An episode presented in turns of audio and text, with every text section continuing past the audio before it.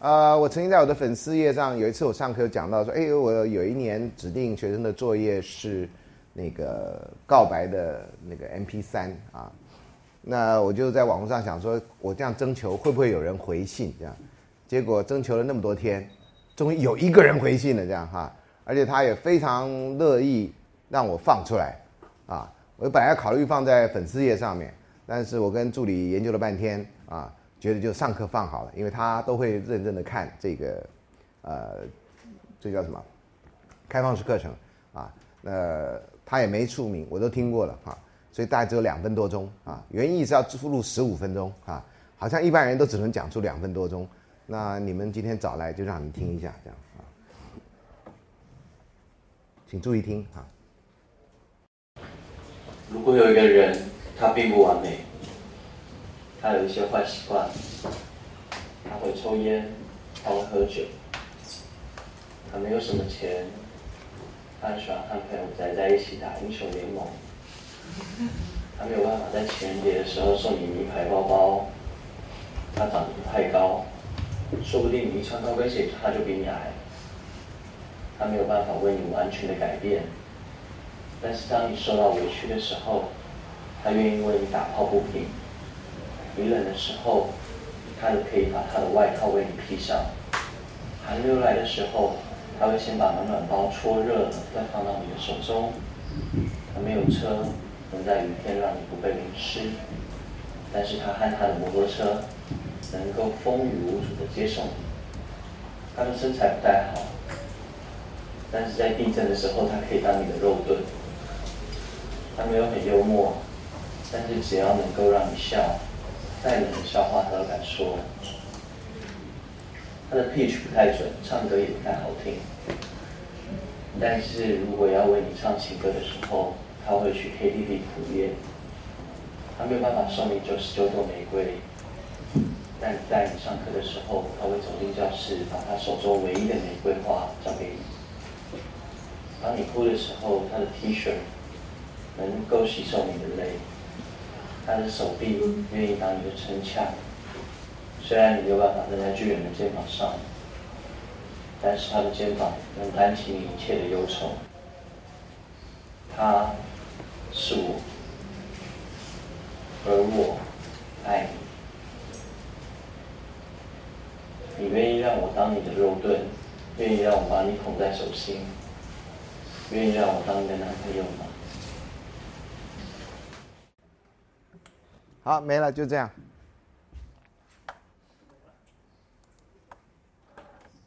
呃，我做一个小小调查，觉得会被感动的，请举手。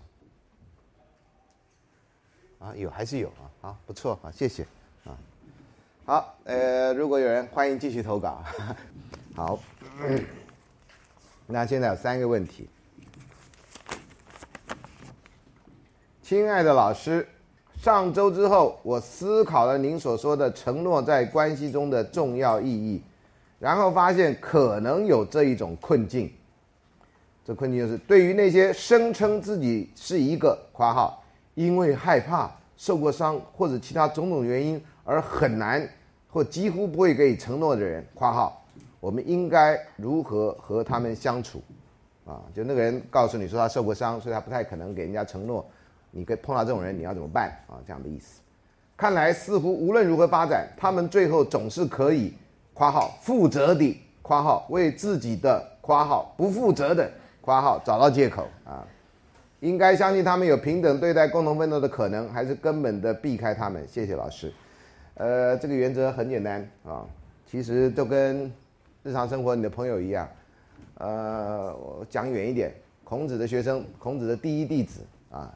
叫做颜回，孔子夸奖他的时候，没说这个人不犯错，只说这个人不二过，他不会做第二次错误，当然他不可能到处犯第一次错误了哈，哎，这个不要误会说哦，颜回一天到晚犯错都是第一次这样，然后把所有错都犯完，他这一生也就结束了，不是这样子的啊，不是这样子啊，呃，就说这个人很谨慎，哎，孔子他对自己的要求很高，所以他问人的时候，孔子跟他讲克己复礼曰仁，啊，跟别人讲人的时候是爱人，那是不一样的啊。总而言之，那他不二过。如果孔子的第一弟子都不二过，那我们这些人是不是不二过不三过，可能也是可以被接受的？就就就这个道理所以呢，你的这个不管你面对这个人用什么理由对待你，啊，我觉得一次我可以接受啊，两次我再考虑，第三次我大概就觉得可以了这样啊。你一次骗我，我是我一次骗我，我是同情你；二次骗我，我是傻子；三次我再相信你，我根本就不是人这样。因为有时候他要你要让他怎么知道你的态度或者事业的态度，就是靠着你跟他说不啊，靠着你跟他讲不一样的话。不然他永远可以耍赖下去啊！不是用这种理由，他有别的理由啊。啊，那你用这种理由，那你就去跟别人交往。我已经原谅你一次，我已经原谅你两次，第三次我大概就不能接受这样。啊，你不是他爸爸，你也不是他妈妈，你没有必要接受他那么多次。这是我的态度。啊，我觉得就像我们自己一样，有些事情。你反省反省，真的错的对，那对不起人家，那你就改正嘛。不改正，你就不要跟人家来往嘛，不要再继续残害别人嘛。如果别人认为这是残害，那你就不要残害别人。譬如说，有人来签停休单，对不对？停休单我从来不问理由的，马上就签了。我还要问你说，我怎么残害了你吗？你可以告诉我吗？我怎么残害了你？啊，我对停休这个事情是非常不满的哈。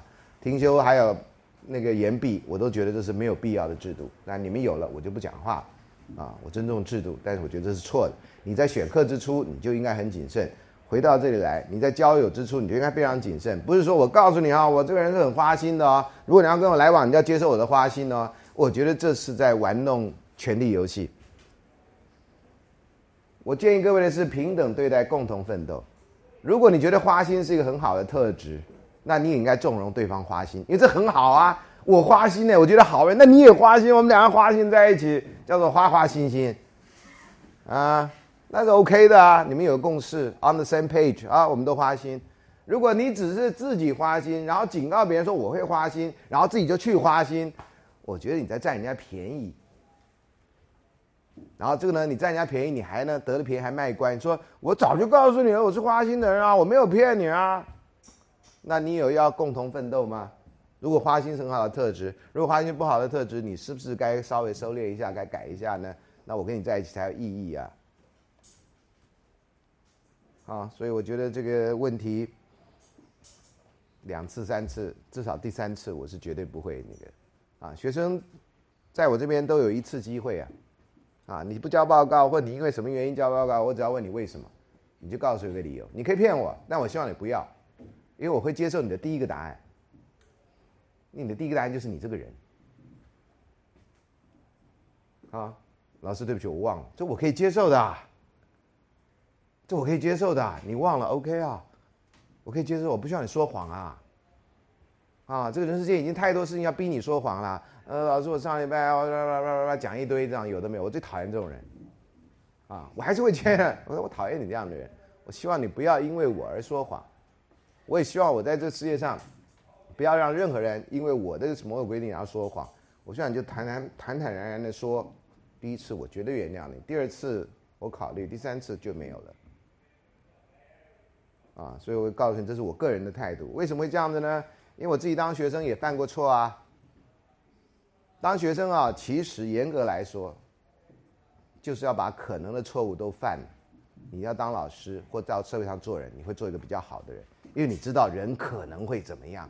你知道那个阴暗面可能在哪里？你知道自己的界限在哪里？你如果一辈子做好学生，你完全不知道界限在哪里啊！你自己自己成就自己是 OK 的。如果你真的要跟人交往，你就知道有时候人可能就走到一个界限上去了，他可能会掉下去，他可能不会。你没有走到那里，你不会知道。你当学生的时候，因为你是来学习，所以你有权利犯那个错误。我们当老师的理论上不应该用因为你犯错而惩罚你，很不幸的哈，这个是到国外才学到，啊，呃，讲一个故事啊，这真实发生的故事，我认为不可能的故事啊，在当时，我第一年到美国念书，不会念书啊，呃，觉得跟台大一样，你只要背一背，然后考出来就可以了啊，那背书这种事情我们都会，所以第一年呢。去的时候，老师规定每一门课规定五百页讲义啊，那哪念得完呢？刚开始第一个礼拜啊，这吓得要死，这样。而且我从军中退伍不到二十天嘛，就到了美国。你想那种转换是非常非常严重的，那那时候也没网络，也没什么哈，你就整整个人就等于到了另外一个世界上去。我那时候的描述是，我就走入了电影这样，我就走入一场电影啊，看着下雪要打伞，我觉得那不是雪吗？没想到雪跟打伞是一样的意思。我们这种南方人没看过雪啊，第一场雪我真的像电影一样哇，在校园里面这样，然后其他人就看我像疯子。我们台湾第一个人，第每个人看到第一场雪都高兴的跟什么样啊？雪花真的每一片都不一样的，同学。啊，第二场雪以后就避之唯恐不及了，啊，就下雪好讨厌这样啊。好，上课也是一样，慢慢在适应，啊，结果呢，我的第一年就这样结束，啊，第一年结束的时候呢，我有一科成绩没出来，然后其他成绩呢都出来了，我的成绩最好的是我其实最不拿手的课统计，所以我都拿这个鼓励同学，我的统计呢 B 加。我其他课都在 B 加以下，我认为我很拿手的课，我在美国根本没办法念，啊，统计 B 加，啊，你统计很好，没有统计台湾烂到臭透臭头，啊，台湾的统计再烂，你到美国去是加两番的，啊，那你知道你烂都比别人好很多，尤其你是假如是这个学校毕业，你再烂呢都比别的学校好很多，告诉你的真相，啊，你不敢面对的真相，钱买不到的知识，啊，好，你今天晚上有人要去听钱买不到的嘛，啊。确实也不用花钱啊，不过我们给他很多钱啊。好，接下来我要讲什么啊？结果呢，那个为了奖学金，我才念第二年。我假如那个奖学金拿不到，我就得回来吃老米饭，回到台湾来的。那那时候就一门课没有成绩，那算一算，那门课要成绩呢，我的成绩必须是 A 加，我才能平均 B 加，才能拿奖学金，才能留下来念书。那没有人得过 A 加的，博士班没有人得过 A 加的，懂吗？A 加都是要来的。那我在台大一辈子没要过成绩啊。那年我要结婚，我的太太就告诉我，两条路啊，很清楚啊。一个你就回去啊，带着你的自尊回去啊，对不对？我因为没要分数，所以我回去这样啊。美国没什么好念的啊，这是后来我一个学弟告诉我的啊。他到美国念了一年就回回台湾了，然后回来就跟我我说为什么回来？他美国没什么好念的。我想我靠，我当初该用这个借口啊，多好啊啊！我没有啊，好。那我太太说：“第二条路啊，求成绩啊。”我说：“啊，求成绩啊，你还有别的路吗？其他成绩都出来，就这个成绩空着啊。”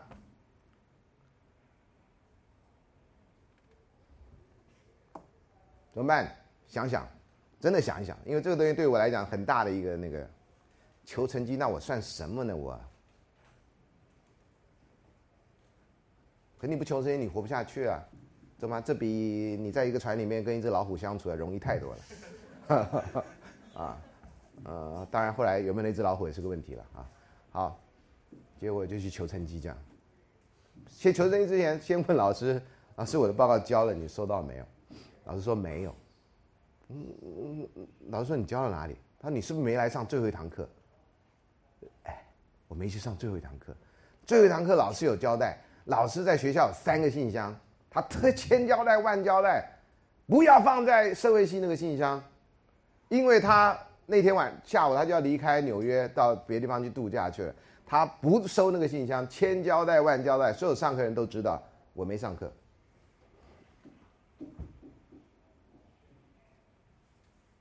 老师对不起，我我摆在你的那个，老师连气都没生气，气都没气。他说哦，我那天有说，不过你没注意到，好吧。那我几月几号回纽约？你再补交一份来好了。那时候呢，没有电脑，没有 copy，手写的写不那个电脑打字机打打了就送出去，也没有一个 copy。老师说你没有留 copy 的习惯，我说没有。从那天开始我就有留 copy 的习惯，那时候没有，所以老师说那你就重写一篇，反正你自己写嘛。我就重写了一篇，我的题目哦，那门课叫社会变迁，我的题目是旅游对中国大陆的改变，这样。在一九八几年代，那时候还没有旅游的这个事情啊，我非常有远见的发现这个问题。好啦，那那我太太就说：“那赶快写吧。”就找了一堆资料，赶快写啊！不，原来也有资料，写完了。然后老师哪一天回来？我太太说：“那你准备好要怎么跟老师说了吗？”我说：“没有。”那怎么办？我说：“最差就回台湾嘛。”结果那天就去老师那里。大概这是一九八二年暑假的事情。我一九九九年回去教书，我老师还在，我还特别去拜访他。我那电梯在那打开的时候，差点就哭出来。按了门铃，老师来开门，老师非常和蔼，说哦，你要交报告，我说是，我老师，但是在你改之前，我要告，我要跟你请求，我这门课要拿 A 加，然后我才能够拿奖学金，我才能够念第二年，反正我英文怎么讲我已经忘了，然后我就记得老师看着我的，等我讲完了，老师说，OK，OK，但是。不要再做第二次，我就拿了一家。老师还是改了报告，老师我会给你一家，但是你的报告，你报告上的成绩才是你真正的成绩。啊，他说你不要再犯第二次，他没再多说什么，我这辈子就不会再犯第二次。所以你们所有人在我这里都有一个机会，是因为我老师给我的。有些人就浪费了机会，那是他的人生。有些人把握了机会，人生从此不一样。我希望你们学到跟我学到是一样的。好，到美国念研究所才出这个问题啊，所以我那时候一转身就像现在一样，每次讲这故事我都非常激动。老师永远可以选择不相信你。好，他就我告诉你不要摆那心象，你摆那心象干什么？你你不来上课，活该嘛。对不对？那为什么老师选择相信你？很简单呐，他是老师啊。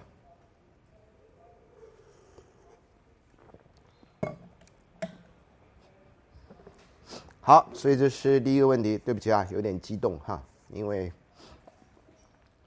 这个道理我竟然到国外才学的。所以后来学生都跟我说：“老师，你为什么要相信我？”我说：“因为你是我学生。”所以我会相信你们的，我也希望大家从这里学到教训啊。好，接下来另外一个问题，啊，这好像应该换一下情绪哈，应该进广告对不对？好吧，看看有没有。所以啊啊，我想这个道理是一样的啊。要相信一个人真的是很不容易的事情啊。所以现在任何人相信我，我都觉得对我是最高的赞美啊。呃，教学评鉴那就算了啊，教学评鉴当然有人很多人写好话，但有少数几个人写的不是好话。那不是好话就不是好话了啊！我相信我还有很多需要改善的地方。好了，先从这小问题回答起。迪儿月老啊，月老讲迪儿可以吗？我觉得迪儿应该跟圣诞老人讲，因为他前面有好几只呢啊，，Dear，，嗯啊，有点冷啦，我知道，我知道啊，冬天了没啊？我一年上课在圣诞节前夕啊。然后我就带着那个，就去买了一个月老那个那 Dear 的那个发箍啊，我就带着上课。我一进来，全班一直笑，我就从头上到尾啊戴那个灯帽子，啊，俯首甘为孺子牛啊！各位，假如圣诞老公，我都愿意当你们牵马车的人呢。为什么？因为我是你老师啊，啊，好，所以将来我的传记就叫做“因为我是你老师”，懂吗？哎，这传记很感人的，那用钱买不到的啊，啊，我我不能老开那用钱买不到的玩笑哈，好。第二位老，正规教育没学好，我们还能求助补习班或台大的 TA，这怎么怎么这样转呢？但如果修不了你的爱情社会学以后呢，感情还是没谈的没谈好，我们该怎么求助？就你上了我的课还是没办法，该怎么办？是不是？哎呦，上了我的课就有办法，那我不是宣称疗效吗？上我的课你自己还是得去实践呐。这个又不是吃药，吃了药感冒就会退，那也看你感的冒是什么样状况啊，懂吗？啊，所以这怎么能就上了课就一定大家就能够在感情上无往不利啊？就就怎么样？没有这回事的啦！上我这门课跟你要怎么样的？最后的关键点不在这门课，这个关键点在于你决定怎么做，还有你碰到那个人愿不愿意跟你平等对待、共同奋斗，这都不是我这堂课能够 promise 你的。我只能引你到河边喝水，至于你喝的水有没有毒，你喝不喝水，那都不是我能管的事情，啊。好，你建议我们看坊间爱情书籍吗？我建议看，但是各位要小心。我上看坊间的爱情书籍，跟我回答问题一样，有的时候是乱枪打鸟打中的，因为问题的样态实在太多了。你问一个问题，我有时候想那个方向，我这样子回答。好，上次这个呃心理系的林以正老师，我们在开一个会的时候聊天的时候，他就说，他就问我，你怎么那么有把握？你回答的问，你回答的问题是学生那个？我说我没把握。因为他问了我回答，但是如果真的没有回答到他问题，我有的人会下课再来问我说：“老师，其实我的问题不是那样。”那我再看看有什么特别。我不是辅导老师，我只是针对这样的问题提供一个思考的方向。我不是辅导老师，辅导老师他很认真的知道你的问题。那你愿意再来问我，我当然就有可能，不然的话很难。坊间的爱情故事也是一样，那些爱情书呢，常常有它特定的对象。那个 case 有的地方跟你一样，有的地方跟你不一样。那一样跟不一样，有时候差别就在那不一样的地方，而不在一样的地方。你就听了他的话就去做，那他要负什么责任呢？所以这都是参考用的啊。尤其你要在电视上也有那种大嫂团呐，或什么之类的人，也会讲一些有的没有的。那那些都是参考用，各位要想到这一点。所以我会建议这个，是因为多看看、多听听。各位不像我的职业。啊，我现在呢有很多人写作业给我看，有的人问我问题，所以我会知道很多很现实、很真实的东西。以前还有那爱情事件簿，那现在没有。啊，你们这样讲一两句话，我有时候真的不知道故事的背后啊，故事背后永远有比这个更深的东西啊。所以我会建议你们去看那个，我也会建议你们去看电影，我也建议你跟名家聊天。我会建议的方向非常多啊，所以不是只有看爱情的书籍。因为最后一章，我现在正在准备的，在谈美国的那种所谓的爱情自救书或通俗书的那个陷阱，跟它的可能的出路。那种书都畅销到不行的，啊，有一年五六年前，有一个人从上海写信给我，他说经过一个某某人介绍，这个某某人完全不认识，他建议我去上海开发这种爱情演讲市场，像美国那些通俗大师一样。同学，那个要去哦，我就穿金戴银的，你知道吗？啊，我就没有办法这样解决你们这种问题。你就是我就是偶像了，要培养成偶像级那样，啊，我就变成老年谁谁谁的奇幻之旅这样啊，嗯，啊，好，或者欧美最新最爱又最花钱的双人智商，什么时候应该走上智商这条路？第一个，你得相信智商。你才走上智商那条路是有用，不然那还蛮花钱的，啊，那你如果不相信智商，你去做，啊，只是配合某人去做，特别男生通常都不相信这玩意儿，啊，你都觉得哎呀那娘们的事情，那既然女朋友要去，好吧，太太要去，好吧，就陪她去，不然的话婚姻会破裂，啊，然后去呢就坐在那说，你告诉他，你告诉他，男人在外面赚钱很辛苦的，一天到晚想那种小有的没的，你告诉他啊，你告诉他。啊这种事情，那你想这还要需要智商吗？那是那智商是坐在那一看就知道你们夫妻的问题，权力不平等这样，男的永远不听女的讲话，就所有问题都出在女人身上。那你还花钱叫人家告诉你这件事吗？啊，用钱买不到的课，像我这种课就告诉你这种事了啊，你还不必那个啊，所以你要真的相信那个，真的碰到问题自己先想个办法，有没有？尤其你上过课了啊。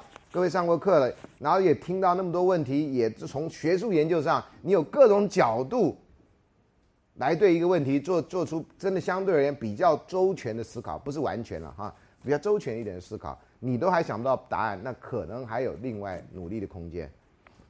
那个，如果你能从智商辅导找到找到方向，那未尝不好啊。你可以花钱买到智商课。可智商的效果，如果对你的未来人生是有帮助的，这是值得的，这是值得，啊，好，最后了，最后这个问题，准月老你好，你好，希望你投我一票。我想我是不是该有一个候选人号码，这样会比较好称呼，这样，亲爱的第三号月老候选人什么之类的啊？各位可以给我一个号码，这样啊。好，如果谈一呃三个问题，如果谈恋爱是一种自我的延伸，有一堂课是教这个的，没错。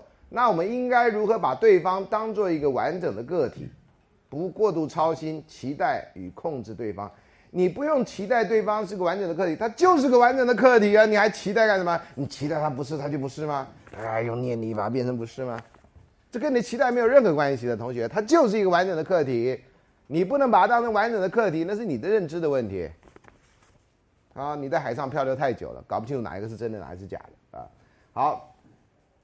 呃，你对一个人过度操心，不知道他是一个完整的个体，那你基本上连对方你当然是控制不了。你别讲控制不了对方，你连你自己都没控制好，你还讲别的吗？哦，啊，三个问号这样哈。何谓要求？何谓控制？你大概不知道，对方会告诉你。你管太多了，这叫控制。啊。那如果他那时候很高兴，那就不叫控制，同样的行为，关系好的时候就不是控制，关系不好的时候就是控制。你喜欢他的时候，你觉得那是他对你的关心；你讨厌他的时候，你觉得那就是控制。你爸妈打电话给你，哎呀，弟弟啊，妹妹啊，最近还好吗？对不对？你只要觉得哇，爸妈好关心我，对不对？啊，你干嘛每天打电话来啊？你控制我啊？他不就打电话吗？两个人好的时候，他每天打电话给你，觉得哇，好温馨哦，每天都有电话这样哈。等两人关系不好的时候，咦，你很烦的你。不就是每天打电话吗？所以你觉得是打电话的问题吗？不是嘛？啊，所以这个何谓要求，何谓控制？要求比较难说啊，控制比较好说啊。当另外一个人不舒服的时候，那通常就表示是控制了啊。好，第二，这是简单的回答。如果两个人未来结婚住在一起，还有人未来结婚不住在一起啊？啊，未来结婚住在一起，两个人生活习惯、养小孩的观念不同。难道也应该尊重他是独立的个体，不希望他改变吗？同学，你这个问题有点不太对啊！尊重他是个体，跟要不要他改变，希不希望他改变，这是两回事。不是你尊重他，那他就不改变了，或者不要求他改变啊！你尊重他，他要不要改变，是让他来决定，不是你来决定。啊，像你爸妈，你们在考大学的时候，你们的志愿都谁的志愿呢？都爸妈的志愿呢？你们哪有志愿可言呢？你们什么也不知道，你怎么可能填志愿呢？这从我那时代荒谬到现在啊！啊，你考试的志愿是什么？你干脆说落点，落点呢是别人决定的。你考这个分数，然后啵啵啵，然后刚好落在那儿，有点像打那个什么爬青狗或什么之类，咚咚咚就掉了个洞那样，那是外人决定，不是你决定的。你只用了一个力，你只考那个试，然后考过，然后那分数这样啵啵算算算到那儿去，所以那个不是你决定的。好，你要不要结婚？这是你决定，对方也决定的。要不要住在一起？这是你决定，对方也决定的。生活习惯不同，有些完全不重要的，有些完全不重要，有些很重要。譬如说叠不叠被子，我们从先从这里讲起。叠不叠被子就是生活习惯的问题啊。有人不叠被子啊，有人一定要叠被子啊。那这有那么严重吗？啊，那更另外一个比叠被子还严重的。那个厕所的那个板子要不要拿起来的问题，这在美国是很重要的问题，在台湾也是很重要的问题，啊，那台湾你我太太有一次就说奇怪，为什么没有人家里面有男人小便斗，这样男人就不会尿到那个那个那个那个叫马桶盖上、马桶座上？我说哪有人家有小便斗，这不分家了吗？我说餐厅有的都没小便斗呢，啊，我们两个就是为这个争吵。所以，我们有有一阵子就非常认真的去查我们去的餐厅有没有小便斗的问题，啊，做出归纳，发现有小便斗的确实有些有，那有一些真的没有，就男女共用的，啊，什么样的厕所都有，所以你也不能说什么样的是怎么样。那既然家里本来我太太建议在我们家厕所装个小便斗的，我觉得荒谬到不行。第一个没，第二个没那么大地方，啊，有一个有一个马桶座就可以了，这样，啊，呃，甚至。夸张到要怎么想象，你知道吗？你知道有一种马桶座，人经过会会打开，啊，男人打男人上厕所，他会自动把那个马桶座打开，然后你就可以上，就绝对尿不到，除非你太急，他打的太慢，那那那还是可能啊，不然的话理论上是不会那个的。酷到不行，很贵，啊，这只有日本人这种人会发明，啊，有一本书叫《厕所大不同》，建议大家在书店找得到，图书馆找到去拿来看一看。日本对厕所真的是太厉害。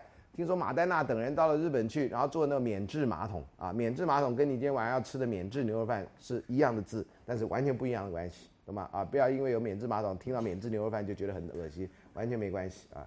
好，那个马丹娜什么，听说就在日本上了那种厕所以后，回就带了一桶那个马免治马桶回到日美国去，日本的旅馆或者招待日本的旅馆全部有免治马桶，我家就有免治马桶。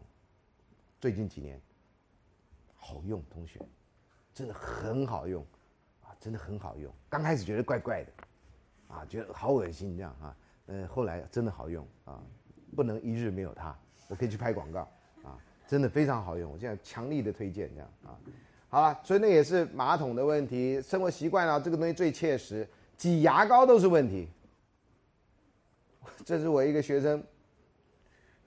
跟她男朋友大概住了几晚上，回来跟我说的，啊，她男朋友在美国，她在美国住了一礼拜，回来跟我说，老师，我的男朋友啊，真是贴心呐。我说怎么贴心？他挤牙膏啊，我早上还没起来，牙膏都已经挤好了，摆在那个牙刷上面。这是我那么多年来第一次听到，以后也再没人听到她男朋友把她牙膏都挤好了，摆在牙刷上面。我说你男朋友洁癖？他说怎么会？我说他一定嫌你挤牙膏样子太难看。他老师有挤牙膏很难看呢。我说那是从学生里面学的啊，以前有人就告诉我，老师你没看我爸挤牙膏都乱挤。我说牙膏挤得出来就对了，还要什么叫乱挤呢？牙膏会从屁股出来吗？不会吗？牙膏不就从那洞出来吗？我每次都很好奇那种三色牙膏怎么挤出来，真的就三色，为什么不会多挤一色而已？我就好佩服那种那牙膏是怎么做得到的啊？是被规训到这个地步吗？啊，三色牙膏特别是每次买一定都挤得三三色，怎么挤它都三色，好奇怪啊！总而言之。他觉得有非常恶心的牙膏挤法。我说什么叫恶心啊？他是用乱挤啊那种啊。我说那把牙膏怎么挤？老师他从底呀，然后就这样折啊，这样一直折一直折，就这样就一一点都不会浪费啊。我说你全联先生啊你，啊这还拿那个全联卡这样子弄呢？啊，所以有人认为你要是不从背后这样挤牙膏，那叫乱挤。台湾有卖那种牙膏的那种啊，然后就就这样转的，那就自动版的牙膏真的一滴都不浪费。我爸在世的时候就买了一个送给我，我用过一次以后就没再用，我觉得有点怪。牙膏挤得出来比较重要，这是我个人的意见啊。反正怎么出来都是那三个颜色，我喜欢那种三个颜色牙膏，看起来非常的 lovely 这样啊。所以这就是生活习惯的问题啊啊。那有人不喜欢呢，有人早上跟晚上用不同的牙膏。他说：“不要用一个牌子，用一个牌子没效果。”我说：“啊，一个牌子没效果啊？有人还用牙线，有人现在还叫牙尖刷，各位知道吗？你们牙太好的人就不会知道，牙不好人就一定知道牙尖刷。那牙尖刷就像哈比人用的东西，你知道吗？哈比人用来刷锅子啊，刷什么，然后就变成牙尖刷这样啊。啊，现在哈比人真的是可以解释很多事情啊。好，所以养育小孩观念不同，养育小孩观念不只是夫妻之间不同，还有隔代的不同。”将来你呢，跟那个小孩没人照顾，你的这个公公婆婆或你妈爸爸妈妈愿意替你照顾，你都称幸不不得了啊。那唯一麻烦就是那那个照顾的方式，你可能管教不一致，这个发生现在就已经发生很多这样的事情。那这些都可以沟通的，所以不是说尊重对方就不能够改变了。尊重对方，你跟他讲，他也会尊重你啊。那如果不是的话，那最好就找第三个人看啊那。妈，不要麻烦你了哈，我们自己雇一个人，雇有牌的保姆，那这是一个办法。你有钱，办法多得很啊。所以我希望你不要误会，说因为你要尊重别人是个独立的个体，就没什么好商量的，啊，不是这样子的，啊，平等对待，共同奋斗啊。虽然是独立个体啊，啊，好，最后一个问题，台湾有月老，其他社会有类似的神奇吗？有没有细微的差异？哎，我不真的不知道，韩国有没有？我不知道。不过我们最好赶快变成世界遗产，不然哪一天。啊，各位知道我要讲什么啊？好，那日本好像也没有，所以台湾的月老庙很多日本人来拜。你们不是有去参观霞海城隍庙吗？霞海城隍庙，各位看到外后那个外面贴的那个拜参拜的程序吗？有哪一国语文？英文？还有哪一国语文？日文？为什么？因为日本人会来拜。有没有另外那国语言？好像没有。啊，所以我不知道他们是怎么处理这个事情。好的，那外国有丘比特庙吗？没有。电影上有演给朱丽叶的信，在意大利，啊，那情人会去那个地方，然后把自己的情感问题写给朱丽叶。我不知道为什么要写给朱丽叶，朱丽叶不是成功的例子啊。啊，常常搞不清，不过也很难说了。像我们拜关公拜那样，关公不是一个成功的英雄啊。你如果研究历史上关公，他会变成英雄，实在是。我最好不要讲太多，免得到下次经过行天宫会有一点困扰这样啊。呃，总而言之了哈，在台湾关公信仰是非常非常的的蓬勃啊，蓬勃到你都不知道他到底做了什么啊。我觉得保生大帝是信仰是很有道理啊。呃，这我昨天在另外一堂课有讲到，我年轻的时候呢，很喜欢对庙宇的事情有兴趣，我就注意到那时候我住永和有一个保生宫这样啊，然后这个后来台北在孔庙旁边有个保安宫，是台湾。啊，很早的一个庙宇，保安宫奉祀呢是保生大帝。保生大帝呢有个真名叫吴本，不是吴尊，是吴本啊，都姓吴啊。那这吴本呢，他我年轻时候读过他一个故事，我觉得很感动哈。我们大部分人把龙啊、虎，特别把虎啊，都看成是凶猛的野兽，你跟它是势不两立的，要不然它死，要不然就是你活，就这么简单啊。这故事一直延伸到现在，你看少年派也是一样。其实印度也有不同的神话。就保生大帝故事里面呢，有一天就保生大帝经过，那时候他还是人的时候，他好像是个药师还这样的人，他就经过了那个森林，然后看到一只老虎饿得快死掉了。你知道这人想什么吗？这人就看这呃这这老虎可怜，就把自己的肠子就拖出来，就就就给他吃了，给老虎吃了。所以保生大帝旁边有只老虎跟着他。这当然是神话，各位同学，对吧？啊，不要自己经过动物园就把自己肠子拖出来，那那那那那那那那不是这个故事哈。那这些人都是神，所以讲的话都是神话。可是这个神话所代表的意义很特别，他为什么没把那个老虎怎么了？啊，他跟他就是为了那个老虎。这里面故事告诉你说，他把老虎也看作自己的同类，那就真的是众生平等啊，不是只有人才是人呐。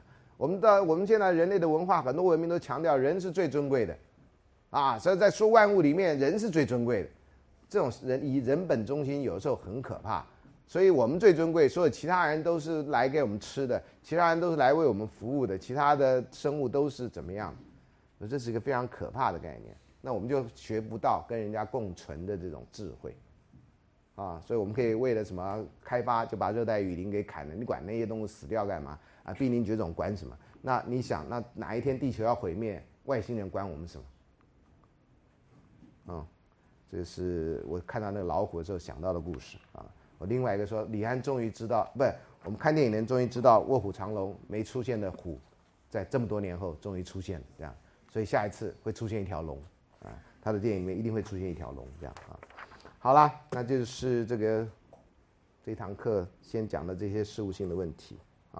呃，我讲我老师的故事，我不是常讲哈，因为是为了鼓励同学，还有就是我大概第一次体会到什么叫老师，什么叫学生，啊，从自己亲身的经验啊，所以各位千万在我的课，别人怎么样，我真的不敢讲了哈。那在我的课不要怕犯错，这样，在我的课你不要撒谎，这样，啊，不要撒谎啊，呃，你养成这个好习惯，我相信，至少你晚上睡得着觉，这样，很多人晚上是睡不好的。好，回到我们上礼拜大家讲到的这个一百三十九页，友情的性别差异。这种友情的性别差异，这个人他的研究是这样子的哈，他觉得呢，两性的友情是一样的稳固的，这没有说男人友情会比女人稳固或不稳固，没有。但是呢，表达这种稳固友情的方式是不太一样的。男人呢，啊，女人，他先讲，女人都女性啊，或者女人通常用身体跟口语上的情感来表达彼此的亲密。所以女人在讲话讲特别多啊，沟通交流。所以女人讲电话也会讲特别的长啊。那传纸条这种事情，大概女性也居多这样啊。然后另外呢，男性相对而言，就透过彼此的陪伴行动或共同活动，男人比较不用言语，比较用行动啊。这是一般的研究都发现的。但是这种研究的发现呢，各位一定要注意，这是对现状的一个描述。并不表示这是未来也还会是这个样子，特别不表示这是男女的天生的差异，不是的。我们社会学家特别不相信这个。你现在发现是这个没错，但是因为你发现了这个，所以你有可能让这种情况造成改变，就不一定要这样的啊。那我自己的经验里面看到我的朋友或我自己的情况，我朋友的情况或者其他的学生的情况，我发现男男女女在各方面表现啊，都有时候是跨性别的表现。不是女生都这样，男生都那样，不是少数女生不是这种样的，那少数男生也不是说的这个样子，啊，那不妨碍你是男生或你是女生啊，所以这种结论有的时候会会让人家误以为啊这是天生不可改变的，不是的啊，这不是的，这都是后天学习的结果啊，所以我要特别强调一下。另外呢，他这个研究发现，女性的友人之间比起男性更多从事偶然性的情感行为。偶然性的情感行为，譬如你去逛百货公司啊，你会跟一个陌生人聊天，聊到说，哎，你觉得这东西很便宜吗？哎，那专柜另外一家更便宜，这样哈。男人比较少从事这种偶然性的情感关系，啊，男人比较不建立这种关系。那建立这种关系呢，会有时候被人家认为这个男人搭讪，这男人可能有其他的意图或者骗子。大部分正经男人都不会去处理这种事情，女生比较会。啊呃，另外一个类似状况哈，就是有人看起来在路上，在台北市或者在台大，忽然间好像迷路，不知道怎么走，有多少人会走上去问他说：“请问我可以帮你忙吗？你是要干嘛吗？”啊，还是两个人走在一起，男男女女这样，那谁会去问路呢？啊，我自己开车我就知道啊，我是一个非常糟糕的司机，这样啊，呃，每次我太太说要不要问路，我说不要，我看地图就好。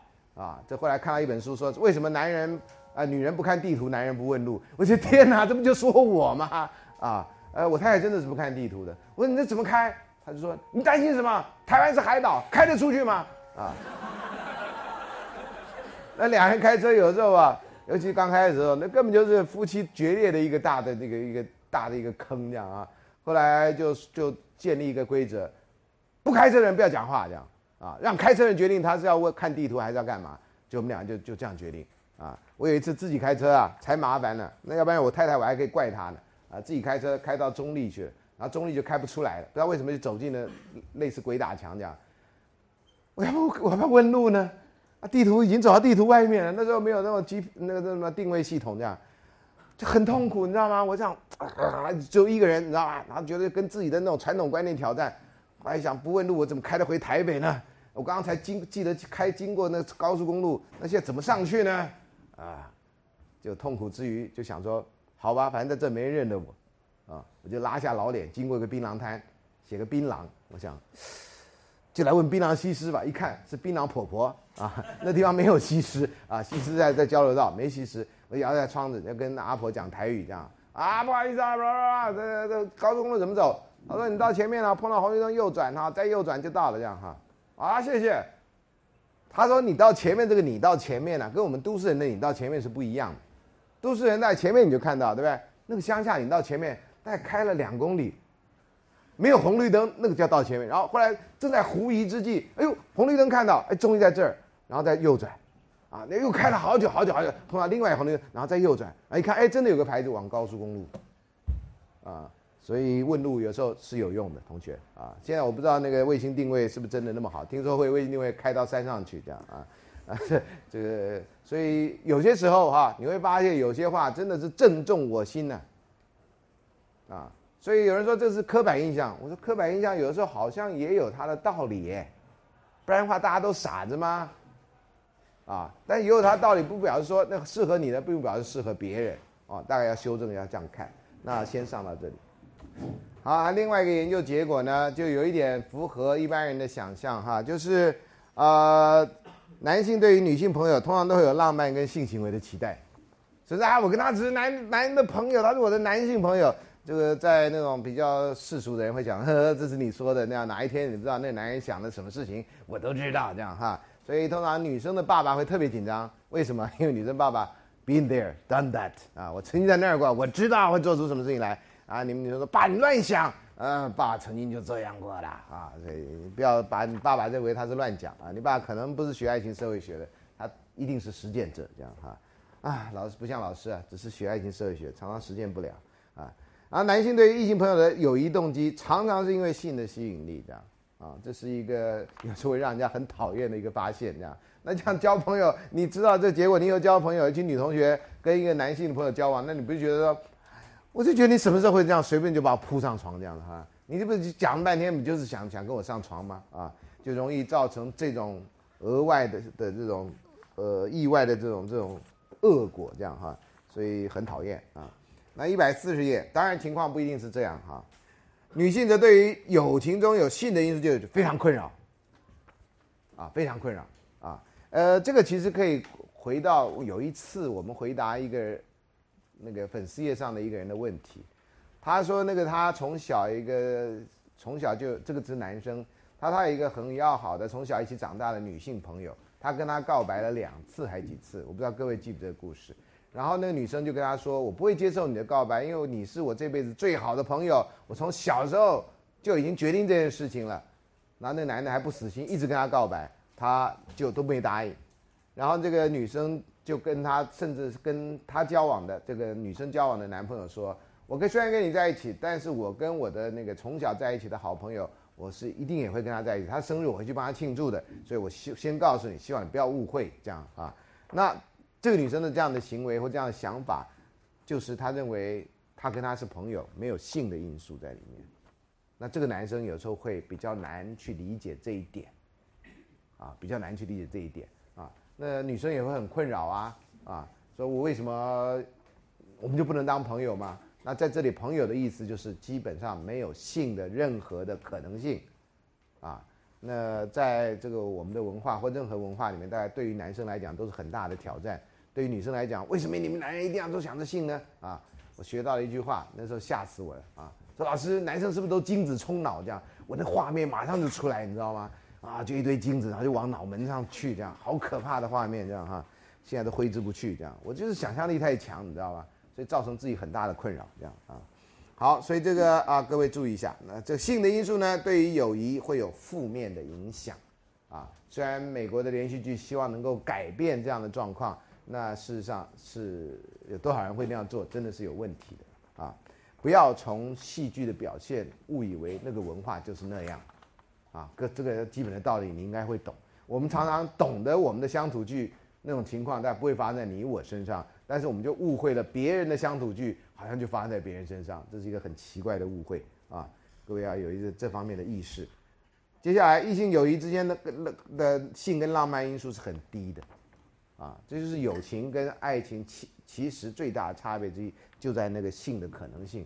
友情基本上没有性的可能性，啊，那大家愿意去当朋友，也一开始不会往那方向去想。那至于后来会怎样，那是后来的事。那有一个研究同性恋的研究发现，大多数男同志跟最好的朋友之间都有过性行为跟恋爱的经验，那是男同志，啊，所以他们的情况在这点跟异性恋是略有不同的啊。那这是爱情跟友情的关系啊。有时候你们问我这个问题，我很难在几分钟的回答把它整理那么好。呃，所以这个特别希望你们能够注意一下。呃，也希望这个看电看这个开放式课程注意一下。有时候有些问题回答只是一个缩缩影啊。那真正希望你能够更深入的了解，还是要看这课程比较多方面的说明啊。那接下来是爱情跟师生关系啊。呃。中国的五伦关系里面最麻烦的一点没提到，就师生关系。孔子其实跟他的学生之间的关系是非常的有趣而紧密，但是孔子呢，或者后来的孟子讲五伦，并没有提到师生啊，呃，这是一件很奇特的事情啊。那后来荀子就有讲到啊，师生关系很重要。那我们现在在学，在现代人更几乎不可能离开学校。我呢有一次算了一下，我大概从小到。念到博士班，我受了二十二年的教育，意思是说我当了二十二年的学生。有一天黄金交叉，我终于当了二十二年的老师，啊！以前我都说我当学生的经验比当老师的经验多啊。那天黄金交叉以后，我当学老师的经验就比当学生的经验多啊。所以我现在已经站到另外一边来了啊，on the other side 啊。那这个爱情跟师生关系呢，是呈现一个有点复杂的情况。我们的性别平等教育法在制定的过程中间啊，那时候我刚好在转折期，我当担任本校的负责人，我去开会，开会呢就有提到一个问题，到底要不要明令禁止师生谈恋爱？啊，这个讨论的非常多。那这个负责研究的一个教授啊，说他去美国考察了啊，考察几个学校，发现有三种做法。我跟你讲，这三种做法我不用去考察我也知道啊。第一种做法完全禁止，零容忍。啊，开玩笑说零容忍听起来像一个人的名字，对不对？啊，我的好朋友零容忍啊，这零容忍完全不准，一游就开除啊。他美国有这样的学校，虽然美国很自由，美国很自由，也就是因为很自由，所以什么样的学校都有。另外一方面呢，是完全不管，那是男女的事情，尤其大学生都满十八岁，这没有跟未成年在一起的什么任何非法的问题，所以他要谈恋爱，他家的事不管，那是个人的这个情感的自由啊。所以有学校是这样。那有学校呢？当然，既然有这两种，一定还有中间那种嘛，对不对？就看情况来管啊。违反了啊这个什么基本的伦理准则，那就管。譬如说呢，你无缘无故给一个女生分数很低，啊，通常男老师多嘛，哈，或无缘无故给他分数很高，那这个呢都有问题的啊，不是因为他学业的表现，而是因为他其他的不能说明、未说明的原因的表现啊。那这个呃，在美国的大学里面呢，这种事情偶有所闻。电影里面呢，常常还会出现类似这样的事情。有一次，有一个非常有名的女性主义的学者啊，在多年后啊，就爆料说，另外一个他当时念书的时候，一个非常有名的男性的学者邀请学生到他家去喝酒，喝完酒以后呢，就提出性的邀约，然后被女生拒绝，然后那年女生的成绩就很差，这样。可是这在多年后，所以这件事情呢，反正啊，任何争论出来都有人帮腔的，都有人是负责来转移话题的，啊，然后转移话题之一说，为什么你十几年后才提出来？你为什么不当下就提出来啊？这是一个非常无意义的话，你知道吗？啊，你为什么现在不死？那要等到以后才死。我我是觉得这逻辑是一样的，这你叫人家怎么回答嘛，对不对？timing 嘛，还有我不觉得当时是问题，我还没准备好出来，我心中还没完全准备好，这都是答案呢，这有那么的困难吗？啊，所以你知道吗？我们后来在制定新民法的时候，你知道新民法没有追溯时限的。你万一被一个人欺负了，你什么事都可以告啊！你八十岁的时候还可以告啊，只是你找不到找不到证据而已啊。啊，有人说最好是六个月，不知道是法律的哪一个东西有六个月的期限，新民法理论上是没有期限的，你随时想好随时告啊。唉，也就是这样呢。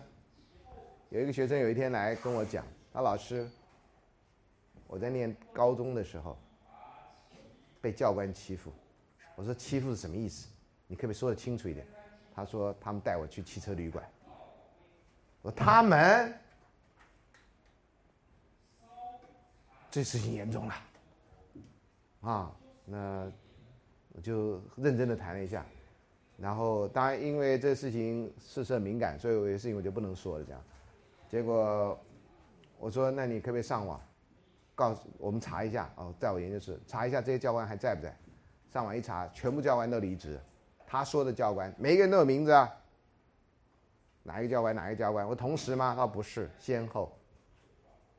带他去汽车旅馆，啊。那女生哭的哦，然后就完全手足无措。我不是说她哭，我手足无措。这要怎么处理啊？我说你有没有比较信任的老师在那个学校？他说有，有一个老师。我说你有没有写信给他过？他说有。我说那老师怎么回答？他到现在还没回答。我说老师叫什么名字？我就上网一看，就这个人。我现在不太记得名字。我说你当初有没有讲？他说没有，他当初不知道这件事情该怎么去，你知道还没有 process 好，这怎么是一回事？能不能告？而且呢，你知道吗？他他当初真正相信这这些人替他做这件事情，性侵他。我们现在这样讲，那时候那些人做的是说他们爱他，所以才跟他做这事。他当时不知道要如何处理这句话。：“我们喜欢你啊，我们都很爱你啊。”然后这个人呢，不是台湾出生的，也不是在台湾受教育，我只能这样讲。他就以为这是我们台湾人的方式，没有一个文化是这种方式，OK？然后他说他当时当时都不知道，然后念了大学也不知道，一直到。后来不知道听了演讲还干嘛，这事情就被触发了，然后他想这到底算不算，能不能再处理？啊，那后来当然就先安抚他的情绪，请他去新抚室跟老师谈一谈，因为我们一个人不适合做太多角色，我自然是负责人，我就不能处理你情感的问题。我是你老师，我可以跟你随便谈一谈啊，可是我不是辅导老师，这个有专业，所以就请他去辅导室谈一谈。然后谈完了，我再研究怎么样处理这样的事情，而且年代已经有一点久远，大概所以久远就六七年以上。然后那些人都已经不在学校，理论上还是可以处理，只要他活着就可以处理，你知道吗？但这实在是一件。后来听说那个女那个他觉得支持他的老师有给他回信，然后我看了那个回信，那老师也说我当时不知道这件事情，啊，他们怎么可以做这样事情？如果他也没办法作证，他也没办法做，他只能证明有这些老师。但是不是是不是做那个事情？当时没有任何人知道，这个老师也不知道，啊，后来他经过了几次辅导以后，啊，他就比较释怀了，他就觉得他可以不告，但是他一定要把这事情说出来给我听。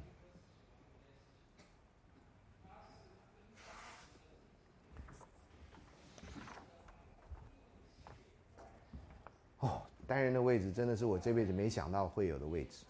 也知道了很多人性非常非常非常不堪的一面，啊，有些人做那些，哎，那些人平常你见到他都是人模人样的人，我后来就就大家一直有人跟我讲这样类似的故事，在台大也有，啊，有的老师这个关心学生写论文，那就就跟说，哎，你赶快写啊，你出什么问题我们聊一聊，就带到运动场，晚上啊聊聊天，聊完了说，我们去吃，呃，聊完了，然后我们去台一吃冰吧，啊，吃什么好吃了，所以说那再聊吧，又回来，回来以后呢，老师就不自主的就抱住了学生。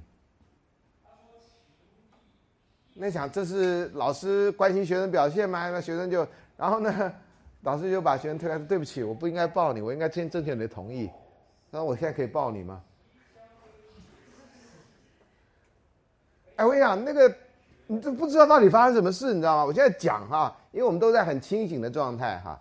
我们假定你有时候你在另外一条线上，然后忽然间你就觉得被抱，然后一看是老师。然后老师又是退回去说：“对不起，我应该先征求你同意，我可以抱你吗？你还没醒过来，你从第一幕还没过来，你知道？就就就抱了，你知道？然后他就以为你答应了，然后老师就吻你了，觉得你已经答应了嘛，然后嘴唇就上来，上来以后你还没醒呢，他对不起，我应该先征求你同意，可不可以吻你？怎么来这一套呢？还征求同意，可不可以上床？对不对？我都已经想好下一段了。后来女生就推开就跑掉了，这样。”然后他自己也很自责，他老师为什么不能在第一时间反应？我说同学，大概不是你不能反应，我们大部分人都不会在第一时间反应，怎么会老师抱上我们了呢？这是干什么呢？啊，又稳了呢？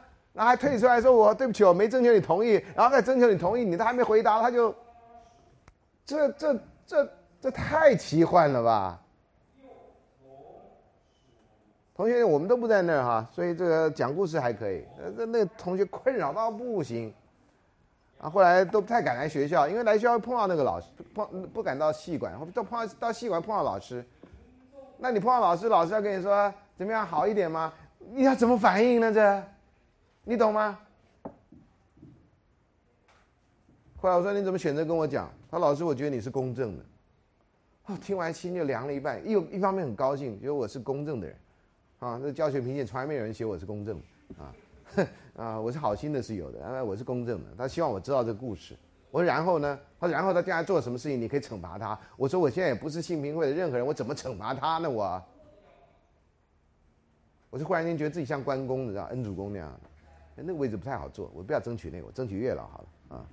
啊，这种事情啊，那你说老师有说他爱你们没有？他就抱你跟吻了你啊，然后跟你说对不起，他没有征求你同意，然后又又吻了你，然后这那你还没回答，他就吻了你啊？这算不算性骚扰呢？还是老师关心学生呢？后来我说，第一个你先换指导老师，他老师可以啊，当然可以，怎么不可以？开玩笑，他做这事情还没还没跟他算账，我说先先把你的事情搞好，你要毕业赶快找换指导老师。他怎么换？我告诉他有一个办法，第一个。你们都可以换指导老师的哈。如果指导老师不管是因为这样的原因或其他原因，你不要继续受他的那个，尤其你还没想清楚的时候，可以换指导老师的。没有想清的意思说，其实你没接受他的意思，你懂吗？好，你只要接受他，你不来跟我讲的嘛。你跟老师是一对，这有什么好讲的呢？好，那你也不太确定这事情是怎样，结果呢就换了指导老师啊啊！我就去跟那个那新的指导老师讲，我说他要换指导老师，他说为什么？我说有一个我不方便告诉你的原因。总之换指导老师，然后那他换题目，我说可以，他换题目就找他换题目。就这个人呢，在原来指导老师那里，譬如说举例，纯粹举例来讲数字，五年没有毕业，硕硕士啊，换指导老师一年就毕业。我就是知道太多故事，所以我还今天能保持那么开朗，真是一定有上帝啊。我这我不用在海上漂流，我都知道一定有上帝，不然他怎么办呢？啊！可是有上帝跟我有什么关系？对不对？哪一天他把我摆在船上，那跟一只老虎在一块儿，唉，好吧。另外呢，啊，这这也这也拿错了，你看太激动了，你看啊。好，所以呢，到底哈，啊，我们再回来再讲校园的爱情的禁绝跟放任。通常国中就开始有这样的问题，但国中生大概基本上不被鼓励谈恋爱。但是我常常会跟人家讲说，哎，我们要不要来思考一个问题？恋爱是不是鼓励就会有，禁止就不会没有？如果是这样，我们当然要鼓励或禁止，对不对？因为禁止就不会有嘛，这很简单嘛。那鼓励就会有吗？我说好，那我们来这个这个问题只要停在这里又太肤浅了。我说我们来看大学，大学理论上没有人禁止谁谈恋爱，对不对？可是大学生为什么谈恋爱的那么少？为什么？我自己爱情社会学基本上是鼓励大家谈恋爱，那为什么班队那么少？照道理你们现在应该爱在一块儿，知道吗？那二两两相分，然后两个人都该坐在同一张椅子上，然后每天就这样子梳着头，然后帮他减分叉什么之类的，然后两个要恩爱到不行啊，然后恩爱到上课我就自己低着头讲啊，因为抬起头还会再伸一把肩嘛，这样哈。他们家应该是垃圾多垃圾拖坐这边啊，然后什么的脸就应该这样，不鼓励吗？啊，又是爱情社会学嘛，对不对？那天剑道男在我的这个粉丝页上留言，那老师我是剑道男，我当然知道你是谁啊啊！剑道男就说啊，那个课没有实习这样哈，哎呀，有实习你也不一定做得到啊。我的爱情练习曲那个爱情呃大一的新生专题，第一年的时候我就开了这个课，就叫他们实习，实习就讲故事啊，编故事啊，都编不出来啊。你以为那么容易啊？所以呢，如果不是禁绝就不会没有，不是鼓励就一定会有。那么爱情你就别说了吧。他来了，他愿意跟你讲，你好歹有机会跟他讨论。他来了不愿意跟你讲，你根本不知道发生什么事。他就靠他的 idea 谈恋爱，到时候呢，恋爱失败，他就靠他的方法来结束，包括生命。所以呢，你说高中生的、国中生、高中生的爱情的禁忌的问题，当老师的通常都不太禁绝。我所碰到老师都跟我讲，啊，还校长都说高中生谈恋爱自然呢，我们很鼓励啊，或我们。或者有的老师讲的含蓄点，我们不鼓励，但是绝对也不会说禁绝啊。禁绝的全部都是家长，特别是那种担心自己小孩课业的家长，啊，我多年前去台中女中演讲，校长说跟我聊天私下，他说我基本上赞成，但孙老师你不知道，我去议会质询，议员就指着我鼻子说，我女儿最近才考你们学校，不准你给我来什么开放式的学校，什么男女合校，不要来搞这个事情，啊。你就把升学率顾好啊，我们就给你经费。你不给他顾好的话，你小心这样，就指着他鼻子。所以这个校长就说他也没办法。我想说你应该有骨气一点呗啊，你就跟他说我是教育者，我知道该怎么教育小孩啊，你应该听我的啊。那他会谈恋爱，他不会谈恋爱，那不是我们能控制的啊。你为什么敢讲这种话呢？呃，很多校长都不敢讲这种话啊。你是有专业的，你知道怎么教书啊。轮到那个那个议员在你那边指着鼻子讲吗？太没骨气了，看起来就像没有专业的人。这是我心中讲了，对不对？我吃人家一顿嘛，还是得讲好听的话。唉，我有时候也是很没原则的，啊。好，啊，大学大学生爱情就放任吗？啊，你们大部分都是啊，啊，大部分都是啊。呃，那放任就会有吗？呵呵呵会有，我的课就不会有那么多人了，啊，或者的课不会有那么多人看了，啊。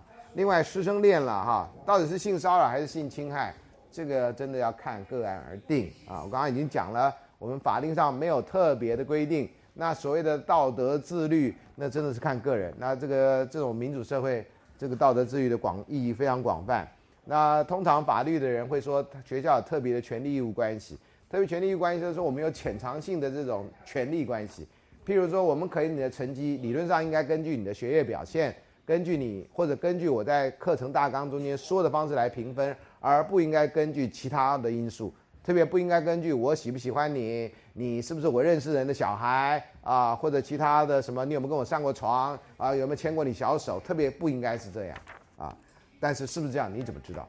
啊，我以前担任那个新平会的时候，刚开始问题非常的多，有人都说你干嘛到处去宣扬啊？你一宣扬问题就来了，你不讲大家就闷着了。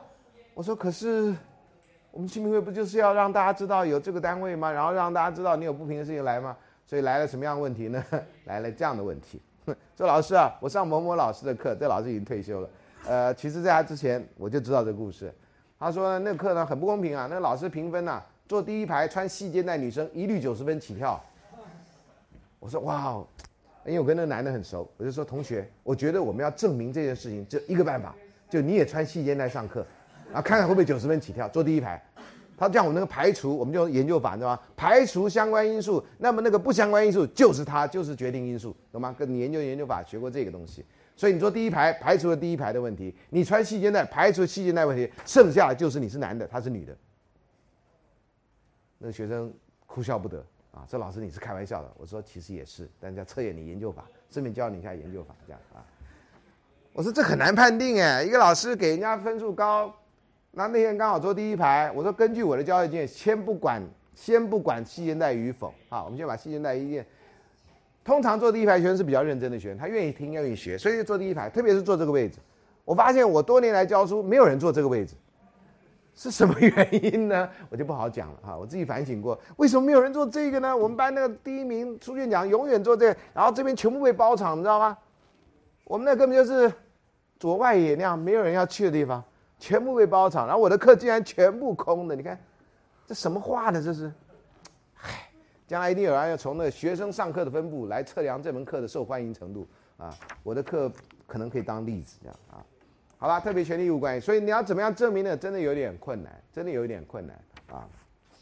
那还好，我们的文化里面没有强调送老师礼物啊。呃，美国文化，美国小学生要带一个苹果送给老师，然后老师把苹果摆在他的书桌上。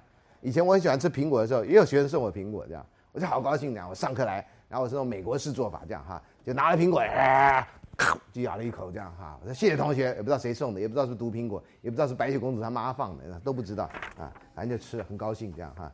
呃，那有人就不太高兴啊，说老师，我说可是我也没问谁送的苹果啊，加分啊，我没有啊。然后通常那个送苹果人也不会有人啊，也不会有人在那边写说老师我的名字是谁谁谁，没有啊，人家就是送苹果给老师，老师就吃了，对不对？啊，或者是隔夜的我也不知道，其实放在那儿我就拿来吃了啊，那也可能。好，另外呢，不平等的权利跟爱情的纠葛，你不知道到底谈恋爱是自愿的还是暧昧的，你不知道谈恋爱的对你对老师有好感，是因为他仰慕你还是真的爱你，啊，就像偶像明星一样，你们去参加偶像歌手的那个会要求啊，跟对方说我爱你，你爱他是你单向的对他的歌曲的了解等等，你会爱他，但他根本就不认识你，他怎么可能爱你回来呢？啊，他可能爱空气，因为空气是他的生命中重要的东西。他怎么会爱你？回来他完全不知道你是谁。他摇着荧光棒，然后写一个那样的心啊，然后画一个心，然后心就是我爱你这样。然后我我要是摇滚明星，我当然这样，我也爱你们啊，你们是最棒的。对，哎，真的是，我希望我在退休以前能办一场演唱会之类的东西啊。我我觉得那动作做起来应该很酷这样哈。自由意志有无啊？我觉得一群人发疯这样，哎，他当然爱你啦！你花三千块的门票，然后他那今年的年终就多少钱？他不爱你才怪呢！你给我那个钱，我也爱你啊！我还免费提供荧光棒，可以吗？这真是，你们家还高兴，还那样觉得哇，好好高兴哦！终于听到他唱歌了，哎，他看了我了耶！啊，真是，原来花三千块可以造成这个效果。我也许建议台大以后那个学费才底薪制。啊，各位开学学费很简单，一千块就行，然后单项游乐设施另外付费，然后每个老师就来上课就挂牌这样。今天爱情社会学三千五一堂课，为什么？因为就准备的特别好，啊，一看没人，把那一个零划掉，三百五一堂课。再看没人，写个负的，你来我付你三百五，啊，对不对？这是都随机调整吗？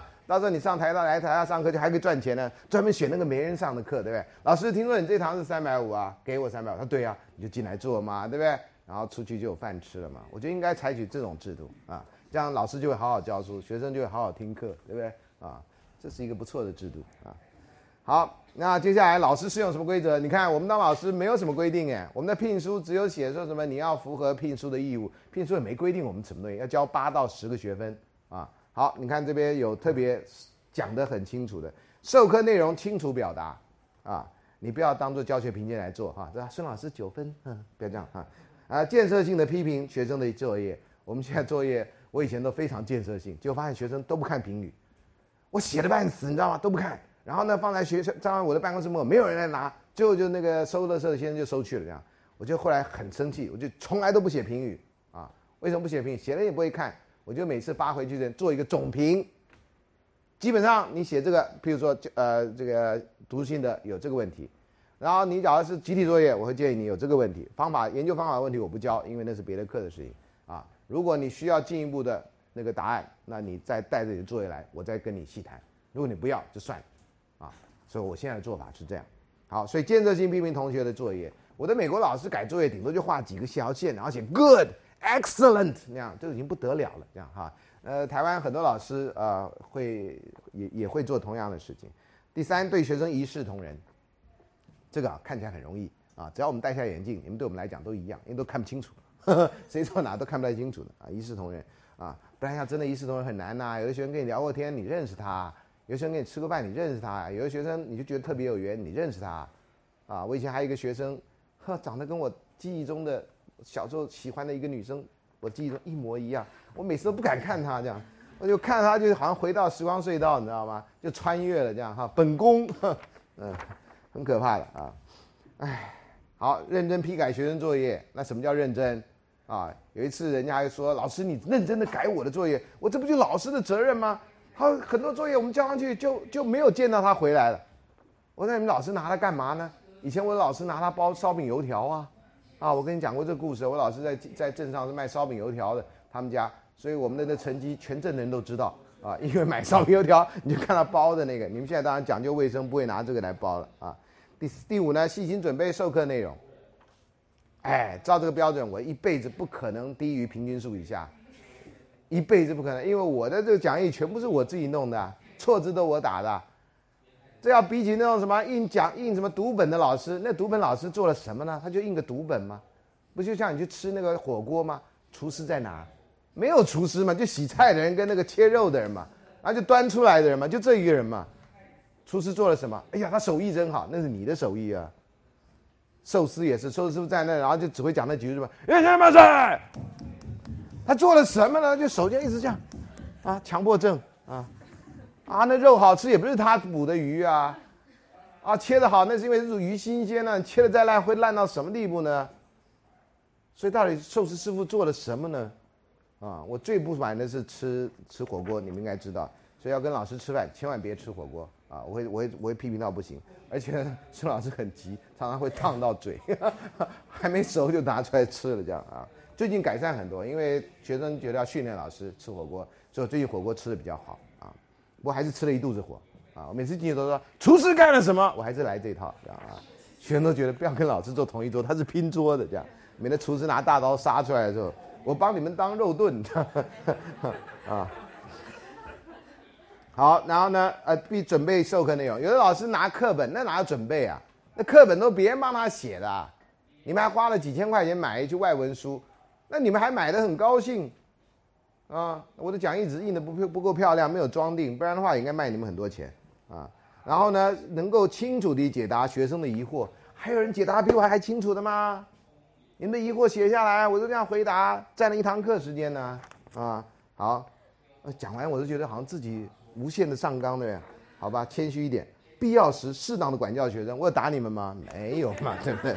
管教在我们台湾就这意思啊，保守秘密这有啊。不过呢，常有学生跟我说，这过去跟我讲完一个秘密啊，然后这个第二个礼拜上课就发现他的秘密爆发出来，他就跑来跟我说：“老师，你不答应不讲我的故事吗？”我说：“我没讲你的故事，刚刚那就是我的故事啊。”我说：“那只是刚好相同嘛。”那也有那种自动来爆料啊，就下了课跑来说：“朱老师，你刚刚讲的其实就是我的故事，关我什么事？啊？你知道吗？”所以有时候我就跟同学讲：“你讲的故事我真的替你保密。第一个，我讲出人名来吗？”没有嘛，对不对？那希望你别人跟你一样，不要犯同样的思想的或行为上的错误嘛，就这么简单嘛。我不讲人名嘛，对不对？我就讲自己故事时候讲的那样子啊，呃，其他的我都不太愿意那个，因为这牵涉到另外一个人。第九，尊重学生隐私啊。我现在这个你看不出来，我以前那个爱情事件簿，我一自己一个人看呐，连家都不敢带回去，带回去我太怕我太太看啊，我怕我的猫看啊。我怕我的狗撒尿啊，这都是不太好的事情啊，所以尊重隐私我都有啊。第十，空出时间给学生我也有啊，啊，为什么我都讲我也有？好像我在检查什么？对不起啊，不要这样讲啊，要空出时间给学生。十一，必要时候容忍学生无知的时刻啊。呃，我们台湾的学生最谦虚的话说：“老师，我有一个很笨的问题啊，不知道该问不该问。”我在美国念书，没有一个老师，没有一个学生说自己的问题是笨，笨跟问题不连在一块儿。所有的问题都不笨，只要你敢问，那就是问题。老师一定要回答。我自己记到今天为止的一个笨问题，这样。我们的统计的同学，纽泽西当时纽泽西教育局官员来修我们的课，他一个人站第一排，我们的桌子是连着的，他把所有课本搬出来，我们没有人敢坐第一排，因为第一排他坐的。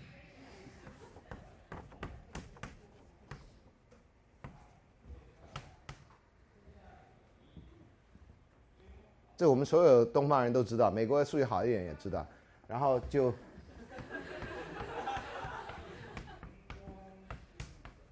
这样对不对？应该没错哈，老师一，然后老师就这样写导公式，那时候还要导公式，现在不用。那官员就这样，咚就这样，非常 dramatic，然后我头就往后一倒，我们都以为他死了啊，没有，然后他就讲了很大的一声，What's happening？有没有搞错啊？换翻广东话大家讲有没有搞错？然后老师说你不知道这个东西是什么，他怎么会变这样？老师就非常 nice nice 的，老师没有骂出去说。你还扭着一句官员，我们美国教育就输在你这种人头上。对，我们台湾老师大家就骂出来，大家会觉得很公平，对不对？没有，老师就说啊，x 加 y 的平方就等用英文讲哈，就等于 x 在 x 加 y 乘以 x 加 y，然后这个乘这个，然后就开始讲那个。讲完他说，哦，那一刻我就觉得美国国力应该衰弱到这个地步，连这都不知道啊。结果呢，这个官员在期末考的时候成绩跟我一样高。同学不要只赢在起跑点上。我当时知道有什么用，他当时不知道有什么好笑的。最后他知道，因为他问，因为他从来不知道什么问题是笨问题。我不知道我就问，我问了我就会懂。然后下课的时候我就跟你一样，哪像我们在台湾，你不知道你就不敢问，不敢问你到下课你还是不懂。然后你懂了你就懂了，你不懂了你还是不懂，上了课有什么用？没用。这就是台湾国力会失败的原因。刚开始我就认为美国真的没什么好学的，我后来发现美国人就是因为每一步走得很踏实，所以他花三年时间跟你花三年时间，他学到的东西比你还多。这就美国人强盛的道理。他敢承认自己的无知，因为现在承认无知，下一步他就懂了。我们不敢承认自己的无知，所以下一步我们还无知，那下两步还无知，下三步还无知，我们就无知一辈子下去。这个被这个例子我记到今天。我到美国去没学到太多道理，我学到的全部都是怎么样老老实实、扎扎实实做学问。你不懂的没关系，你问下一步你就懂了。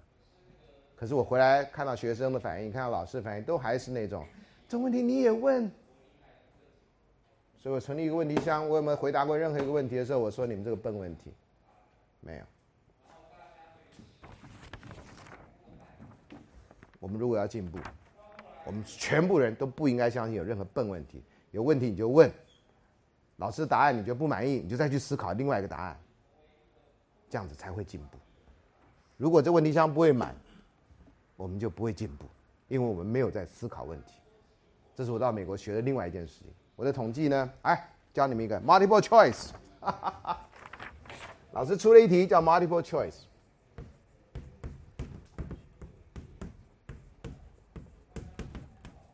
好，我跟韩国同学，哈哈，这时候中韩一题啊啊，我跟韩国同学全部都当成复选题来选。老师就说，改完卷子发现，我们我们我们的那一届是联合国啊，以色列来的，东欧来的，呃，意大利来的，西班牙来的，然后意大利跟东欧来那个两个是共产党啊，是共产党，我们很难得跟共产党一起上课啊，上统计，结果发现共产党也蛮可爱的啊，只要不谈政治，大家都很可爱。然后呢，全部人都答对，只有我跟韩国同学答错。我们都答两个以上答案，老师把我们两个叫去，说你们知不知道什么叫 multiple choice？然后我们就让温素先回答，温素是女的啊，韩国梨花女子大学毕业。温就说 multiple choice more than one choices。他 How about you, Mr. Sun？Yes, same。啊，他说啊，有这种事？是啊，就是答案有好多个啊，multiple choice 啊。啊，就老师说，你是韩国人啊？对，你台湾来的？对，你们都这样想？对，因为我们国家有这样的事情啊。老师不敢相信，我说那老师那是怎样？他说 multiple choice 是因为有答案有一到五嘛，这是 multiple choice，可只有 one correct answer。How could it be many correct answers？哇，我们老师还没到台湾来补习班走一趟，他马上疯掉啊！答案有 A A B A B C A B C 猪。不疯掉吗？我第一次听到猪的时候，我都快疯掉，真的是什么东西啊？结果后来发现，OK，所以 multiple choice 老师说，真的有这种事？对，啊，我的这个中华民国的考试制度还让外国人惊讶是倒扣，各位还倒扣知道吗？呃，交换生有倒扣吗？没有，香港没有，大陆有倒扣吗？也没有。你看台湾伟大吧，独特！倒扣就是你错这一题，不仅是扣五分，还要再加五分，这像赌博吗？你是？我们好像都没有赌场，怎么会有这种倒扣的概念？结果我就讲倒扣，讲给美国人听，美国人完全听不懂。加拿大也没有嘛，对不对？就没有嘛，对，依赖对没有啊，没有倒扣啊，人家怎么跟他解释倒扣？到最后你的成绩是负的，那人家都只有绝对值的概念，我们没有。啊，这倒扣啊，呃，德育分数，这都是外国教育制度大惑不解的事情，我们都。期望值概念。啊，对不起，期望值概念，谢谢你啊。然后那个他不会，就是说他他就是那一题扣到分数没有，不会再啊，不会有负的。所以你虽然答对了，你还可能零分。这避免你猜，那为什么其他国家没有避免你猜呢？你有没有想过这个问题？不是相信有时候猜的是有用的，这不什么是相信人性本善？你认为这些那些国家没有倒扣国家的人都不会就不写吗？就不会转笔吗？你们还转笔啊？从我那时代转到现在啊？还有人把那个。橡皮擦切到六角形，然后当骰子吗？你说这还有吗？你看吗？没有进步吗？还还赖这一套啊！有人把整个出师表刻在那个圆珠笔上，考国文时候可以背的出师表。我说他可以到故宫去当那个师傅了，对不对？一粒米上刻个什么东西？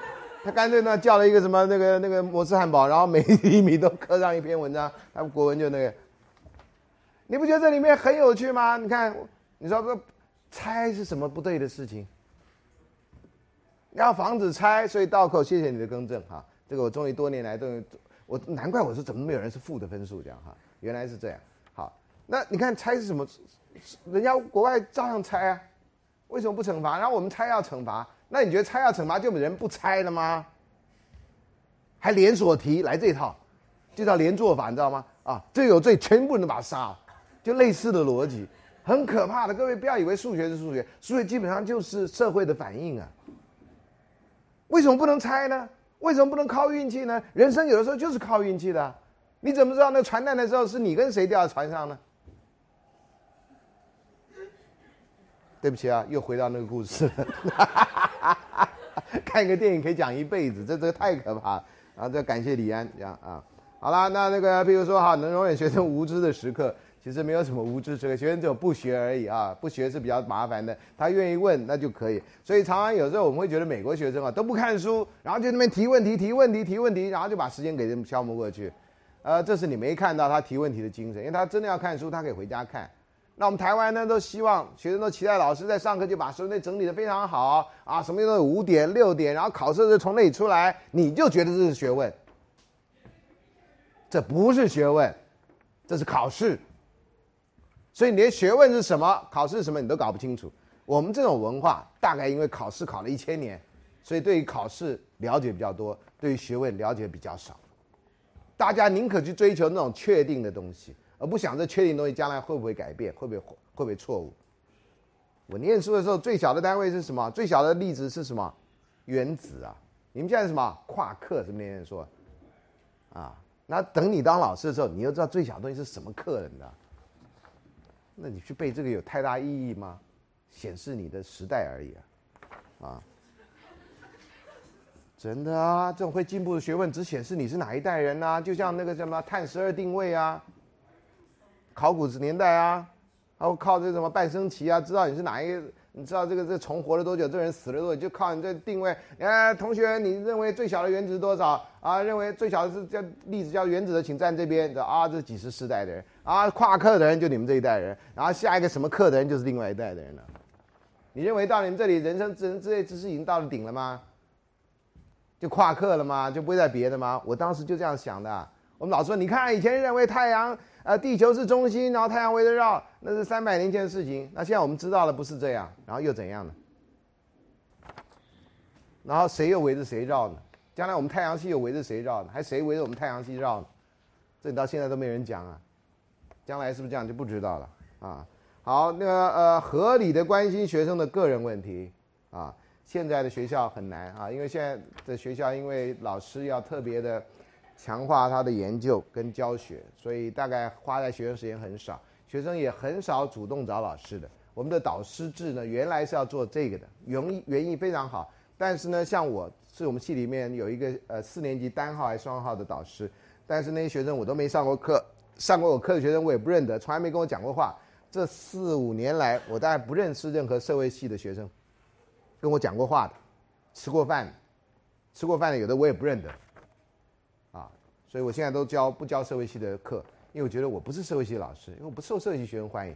以前社会系学生跟我很熟很熟，这可能年纪的关系，所以我愿意跟那种愿意找我的人聊天讲话。我不愿意是因为我是社会系老师，所以我跟社会系人讲话，我不愿意这样。你是社会人士啊，有兴趣我都愿意跟你讲话，我可以学到东西，人家喜欢我，我也喜欢人家，我觉得这比较重要。所以合理关心学生问题，学生不来找老师，老师怎么办呢？有的老师会追学生，譬如说，哎，你这报告没交，他找助理一直追你追，我从来不追的啊，从来不追的啊。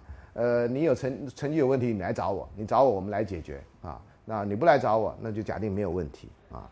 呃，交谈时看着学生的眼睛啊，这我会啊，这我会，以前不会啊。所以学生在场注意自己的言辞啊，不要跟学生从事性活动。这句话应该贴在某些人的研究室啊。我有时候在想，我要不要留一个匿名信在那些人的那个？有一次啊，我也是碰到这个问题，就有一个学生被老师骚扰，他问我说：“老师，我可以怎么办而不犯法？”这样，我说：“你可以告他。”他说：“我不想告他，我是想警告他，比告他还多一点，叫警告他。”我就很认真想，你知道吗？我想出一个办法，但是你不要乱用啊。呃，我问过念法律的人。他说有风险，啊，但是至少我讲出来的样子还不像犯法，就这样讲好，这样讲好，我不是鼓励大家犯法啊。有人被老师骚扰了，譬如说做实验的时候，啊，或者你进去老师研究室，只有你跟老师，然后老师上下其手乱摸你，特别女同学，那同学很多人觉得很受辱，你怎么办？哎，我哪有摸你？啊，干嘛？你还把那衣服拿去做什么 DNA 检定？说上面你的指这没有人这样做。在台大不会有人这样做，虽然我一直认为应该有人这样做啊。我有一次就威胁一个人说：“你再撒谎，我就把那衣服拿去做分子检定。”我就想我看 CSI 的，然后糊弄他一下。他说：“真的吗？”我说：“你不相信，你试试看。你就老实给我招了吧。”他就招了啊，我就不用拿去做什么检定了。好，那那个他就被老师骚扰了，然后就很难过。骚扰老师的人摸一下，自己不知道有什么爽的，真的不知道啊。那就跟 女学生说。我摸你一下，你会死哦。女生非常难过。我说：“哎，你别难过啦，他不摸你一下，他真的会死啊。你你被摸会不会死？这个都很明显了哈。但他不摸他会死了。啊，说老师，我可以跟他讲说，那你不摸你会死吗？我说你心里可以讲啊。我说你先讲了，他可以不承认你摸啊。好了，那重点不是这个。老师，那我怎么警告他？她男朋友在旁边。好，我我可不可以写个匿名信？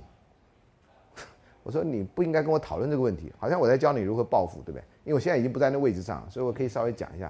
我说你大概可以做的事情，就打电话给那个老师，然后 exactly 讲下面的话，不要任何那个，就说几月几民国几年几月几号什么时间时间地点讲清楚，在哪里？你对谁谁谁做的事情我知道，就挂电话。你不要威胁他，对不对？你说你给我个好看，那那就威胁。啊，语气要非常平缓，懂吗？要非常非常平缓啊！说这个事情我知道，你知道啊？你是告诉他你知道哎？你有威胁他没有嘛？你知道嘛？对不对？那你知道以后你要干嘛？你也没讲嘛？你有威胁他没有啊？所以我把这个问过法律系老师，法律系老师说这 啊，语气如果有录音是很平和的这样哈啊，几年几月几号几礼拜几下午在哪里哈？你对谁谁做的事情你也没讲什么事啊？你对谁谁做的事情我知道啊啊！你挂掉这样这样听说就可以。我不过我不知道你万一犯了罪自己负责哈。我后来那个男朋友说老师这样讲，我觉得还是很不爽这样。我想看他不得打他一顿。我说那你就犯法了。现在人最笨的就是拿另外一个犯法去，原来你是好人，原来你做的事情是对的，但你后来的行为做错了，人家就把你后来那个行为拿来当成你前面不正义的表现。现在的人都笨到这个地步，你都不会说他打我一拳我不回手吗？这样你永远是错的，我永远是对的。你打我一他打我一拳，我打回去，这就没有是非了。这很简单的道理。现在社会上每天在发生事情都是这种搞不清楚的道理，因为他要逼你打回那一拳，这样他就没问题了。然后他就可以一直说他也打我啊，他也打我啊，你有没有打他？有啊。如果你不打他呢，他能讲什么？他没打我，他没打我。我跟你讲，有时候啊，做这种事情真的是让人很生气的哈。你觉得为什么就是就是好人被欺负，然后那些坏人就可以这样？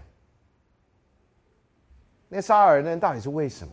心里有病，你又治不了他。最麻烦的是有一天我跟学生聊天到，那我的当时的职责是我不能讲出名字跟院系。他说：“老师，你讲的是不是某个院的那个？”他就讲某个院。我说：“我不能说。”他老师你不能说，你可以写，对不对？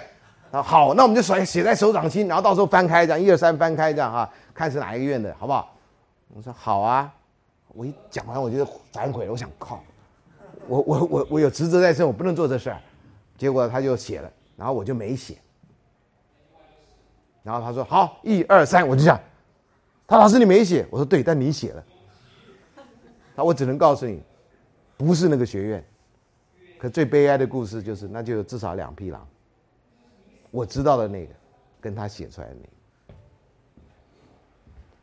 个，唉，那时候我都没办法好好做学问呢。我觉得对，对我认识的台大的老师是一大考验。有些人我还认识，唉，好啊，接下来不跟呃十五十六，不要只下命令而不加解释啊，不要向学生寻求物质援助啊。呃，称呼学生的名字，这是外国做法啊。我们现在慢慢也学着外国人做法，会叫你的名字。不过我们在美国念研究所的时候，老师都不叫我们的名字啊。老师叫我们这种外国人都叫 Mr 谁，Miss 谁，都不会叫你的名字，因为我们的名字很难念呢。对外国人来讲非常难念呢。你只要叫 Frank，那就很好念了。那我们的名字都怪里怪气的啊，对老师来讲是一大困扰。在那时候，十九展现情绪支持，二十不要跟学生讨论个人财务问题。那美国人最忌乎最忌讳的就是钱的问题。你在美国公司做事有一个条禁忌，不能讨论薪水，啊，你赚多少钱这事情在美国人是不能谈的。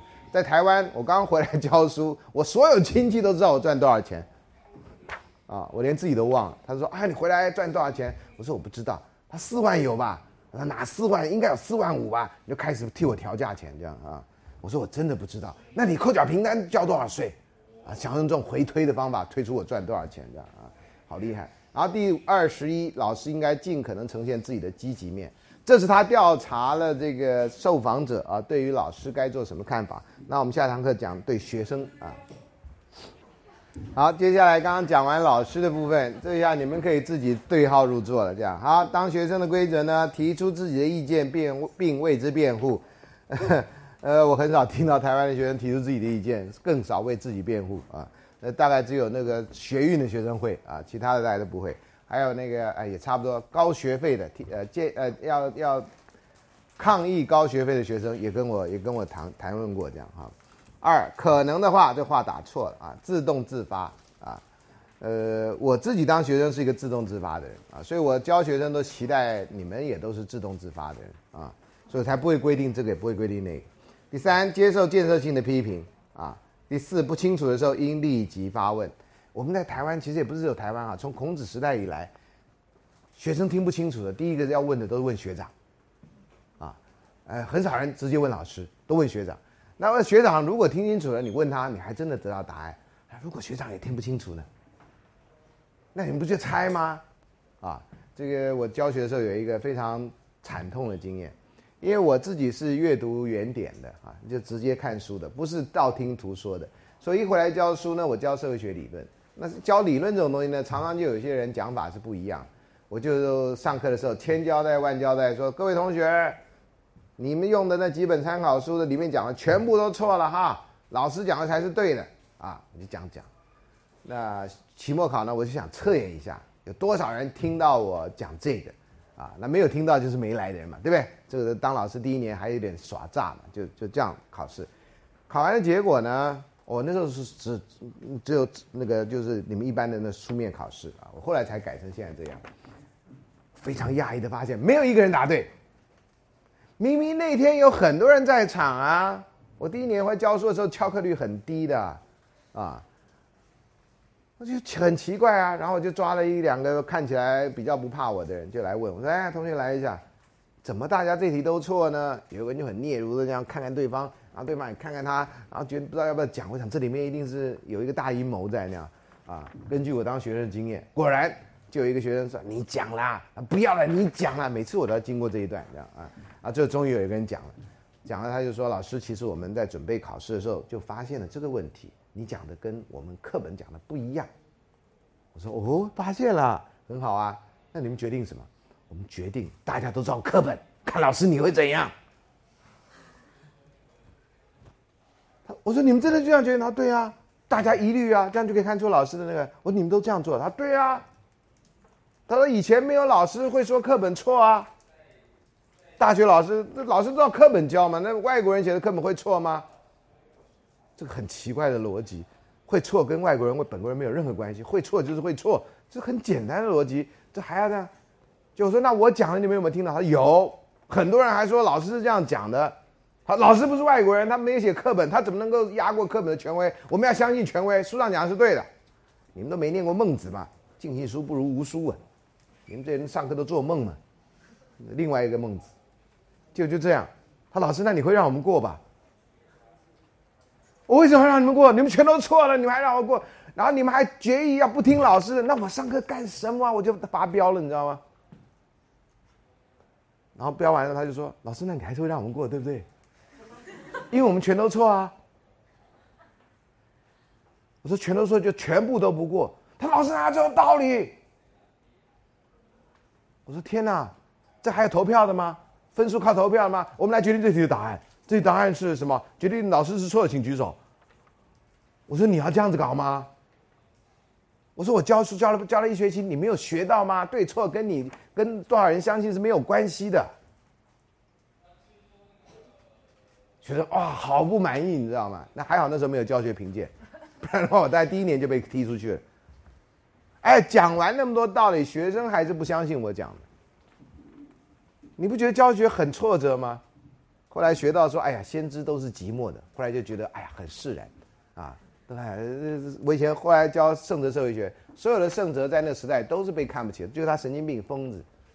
本人很荣幸的被认为是这个时代的疯子、神经病，哈哈哈哈太好了。而且这个能放到久远，你知道吗？你相信在二二零二年的时候啊，呃，本课程一百周年纪念的时候，二二一二年了，不是二零二。啊，二一二年的时候，这片在放的时候，哈哈哈哈啊，他们终于承认了一个先知，这样啊，好了，接下来啊，五准备好指定的作业啊，呃，六按时交作业啊，七对老师有礼貌，哎，这个部分我倒觉得现在同学都不错，呃，大家下课了，还有人跟我说老师再见，这样哈，我当然就跟你说再见，有人当然就走了，有人一直说再见，那我就一直再见啊。所以我也觉得很有意思，尤其大一的都礼貌到不行。老师再见，然后呢两个人走了就两声老师再见。有人再见完还老师拜再见，还在拜，然后在那那我们再见得完吗？我啊，就像你跟人家通信一样啊，谢谢你的回信，哎不客气啊，那谢谢不客气，你什么时候停呢？我我的很大困扰说，我什么时候停啊？这样的哈，呃，我这个人有时候真的想太多啊。每次人家说啊老师，那我们就下礼拜见，我想我我是不是该回个信写好？不然他会不会觉得我没收到信？我就是忽然间自己就想很多啊。有时候我就会很无聊的就说好，然后他说那就这样约定哦。啊，OK，什么时候停啊？好吧，这是一个对我来讲是个难题啊，因为我觉得我也很爱礼貌，那有的人也很比我还更爱礼貌，那我们那个帽子就丢来丢去这样哈啊，那我们就一直写一直写，他是什么时候停？好，第三第第八，尊重老师的隐私啊，呃，很多人。最喜欢知道就老师的隐私，对不对？就老师道貌岸然，一定有不可告人之处啊，或者一定有的很搞笑之处。呃，我这个老师爱讲话，把故自己的隐私都讲给你听了，对不对？哪有老师把自己的那个求学过程不堪的过程讲给你听的？我有啊，哈！我为什么讲给你听呢？以前就有人说，老师，我听到的都是老师在美国念书多厉害，多厉害，多厉害，只有你讲自己多不厉害，多不厉害，多不厉害。我说，那他真的很厉害，因为我不厉害啊。我在美国受到挫折很多啊。我觉得为什么我受到挫折都不在台大受到呢？我在台大只要受到更多挫折，我出国念书，大家就学到更多东西。啊，我说我是这样看的啊。好，准呃不要泄露秘密，服从老师指导，交谈时看着老师的眼睛，这跟前面有人，然后跟老师分享成功的消息，不要对老师唯唯诺诺，不要与老师从事性活动，又来了。学老师在场的时候注意自己的言辞啊啊！很多学生有时候我爱开学生玩笑，最常见的一个就是我去演讲，我通常要求对方听众问我三个有关我个人的问题，哇，有的听众就很高兴，尤其学生啊，那个当老跟大佬跟老师演讲或跟成人演讲，有时候会他们觉得尴尬一点，因为没有没有人没有演讲者要求你问他三个有关他的问题啊，所以很多那种成人的他都不太会问，学生最喜欢问。啊其中有人就会问啊，这这这个就是陷阱啊，就说，请问你跟你老婆怎么认识的？这个讲过吧？这没讲过啊。哎呦，这我的一个标准笑话啊。你问你跟老婆怎么认识？然后同学，我跟你不熟，你不能说我老婆，要说你师母啊。再讲一遍啊，请问你跟你师母怎么认识的？我说我跟我师母不认识，我跟你师母认识啊。就讲，哎，这个很好笑哎。对吧？同学要注意礼貌啊。结果那同学太礼貌，结果就是，结果有一次碰到一个学生非常厉害。他说：“那请问你跟师母怎么认识？”我同学，你一定要这样回答嘛，这样我那梗就不见了。我说：“你可不可以重新再讲一遍，讲错的？”他说：“他也知道我的意思。”啊：“那请问你跟你师母怎么认识？”我说：“谢谢你。”我说：“我跟你师母不认识，我呃不，我跟我自己。”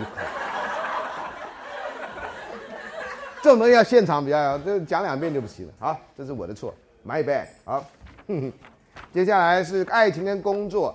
好像很多人觉得大学谈不恋爱没关系啊，哈，找到工作以后功成名就，事业有基础了再谈恋爱，这样是比较稳健的啊。这个不是投资股票，这跟稳健有什么关系？人生谈恋爱没有稳健不稳健的问题，你碰到的人你会不会跟他稳健，你也不知道啊。你喜欢他这个事情已经很难得了啊。我已经跟各位讲过，大家不止不止两次，这样讲可以吗？啊，不止两次。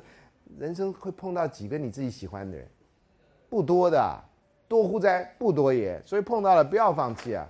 啊，那爱情呃，大学碰不到，到工作也比较容易吗？工作不容易，你大概碰到的大概介绍的比较容易，啊，如果你在大学没有自己的爱情的话，呃，各位是不是有交一个报告是有关爸妈怎么恋爱的，怎么结婚的？对，呃，我大概下礼拜以后会比较空，会看那个报告，我会把大致结果讲给你听。过去的哈。呃，劳工阶级的家庭的人，大概父母亲都是透过介绍的。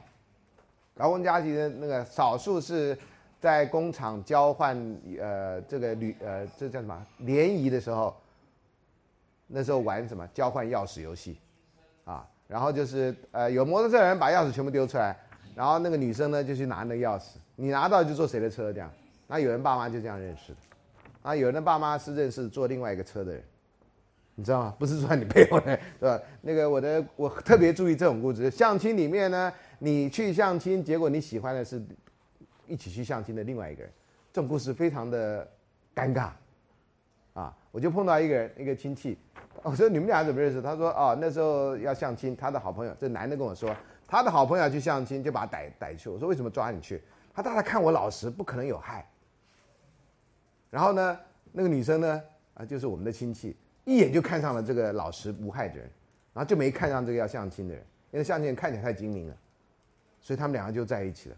我说：“那你们俩在一起？”我跟他说：“他没有。”他：“那个人可能到现在为止都不知道为什么他没有跟他在一起，他觉得自己条件很好啊，啊，人生啊，太多奇妙的事情，故事听越多，你都不知道该怎么想啊。好，那这个呃，工作伙伴的规则呢，是接受个人应该负担的合理的工作量。这个在现在台湾大家很难。什么叫合理工作量？那天有一个电子教父他说：“我觉得呢，我们的工人不应该做超过，他讲多少？五十小时的工作每一周，是不是？五十小时一天工一工作五天的话，五十小时多少？一天十个小时，工作六天，一天八个小时多，这都违反。这，然后他还讲说：我希望我的员工不要这样。你不是可以决定的吗？”我觉得这人在装孝为吗？哦，难道你的工作时间是别人决定的？你工作你就不能让他回到正常人该要先三八制啊？各位知道吧？在十九世纪的时候，工作十二小时，很多人认为是正常的。后来马克思这些人跟不只有他，还有别人觉得这不公平，所以就提倡三八制，休息八小时，睡觉八小时，工作八小时，那时候一个礼拜工作六天。那后来说要周休二日，周休二日很多老板反对，所以因为这样工作时数太少，拿钱那么多，工作时数太少，就说那弹性怎么样怎么样怎么样？那你好歹一天也八小时，五天就四十小时，四十小时是一个合理的工作量。现在哪有人做四十小时？他现在为了怕为了符合法令，所以他就工作叫什么？责任制，就你做完你就可以休息，那你永远不可能在四个十个小时内做完。那政府有管你吗？没有，没有。他商人自己那个资本主义的国家或资本主义制度，一定是帮着老板那个嘛。他的逻辑很简单嘛，老板赚了钱，大家才能赚钱嘛。没老板，大家都失业嘛。这就是资本主义的官跟商的一致的想法，不是没道理，但是不能够更合理一点吗？啊，确实啊，老板一关厂，那这工厂劳工全部就失业嘛。这是很简单的，这大家都知道。但你不能合理一点吗？啊，在这种制度没有十全十美制度，那共产党不管是那时候苏联共产党、中国共产党、其他各国共产党都玩过这种人民公社啊，这种都都一律平等。那一律平等是什么样？都玩过，玩了半天，资本主义或者修正过资本主义，显然是比较比较还可以接受。那现在这个台湾不是完美制度啊，希望能够进步到比较更好一点。欧洲的国家为什么工资那么高？很简单啊，因为尊重人性啊，所以他的工厂就不太能发达，他就在海外设厂啊。那现在中共的那个工资也高了，那就怎么办？很简单嘛，你看，那就越南嘛，越南哪一天发了，他工资也高了嘛，那是印度嘛，孟加拉嘛，就一直往那边去嘛。然后还有一块大的地方叫黑暗大陆，各位知道吗？非洲嘛。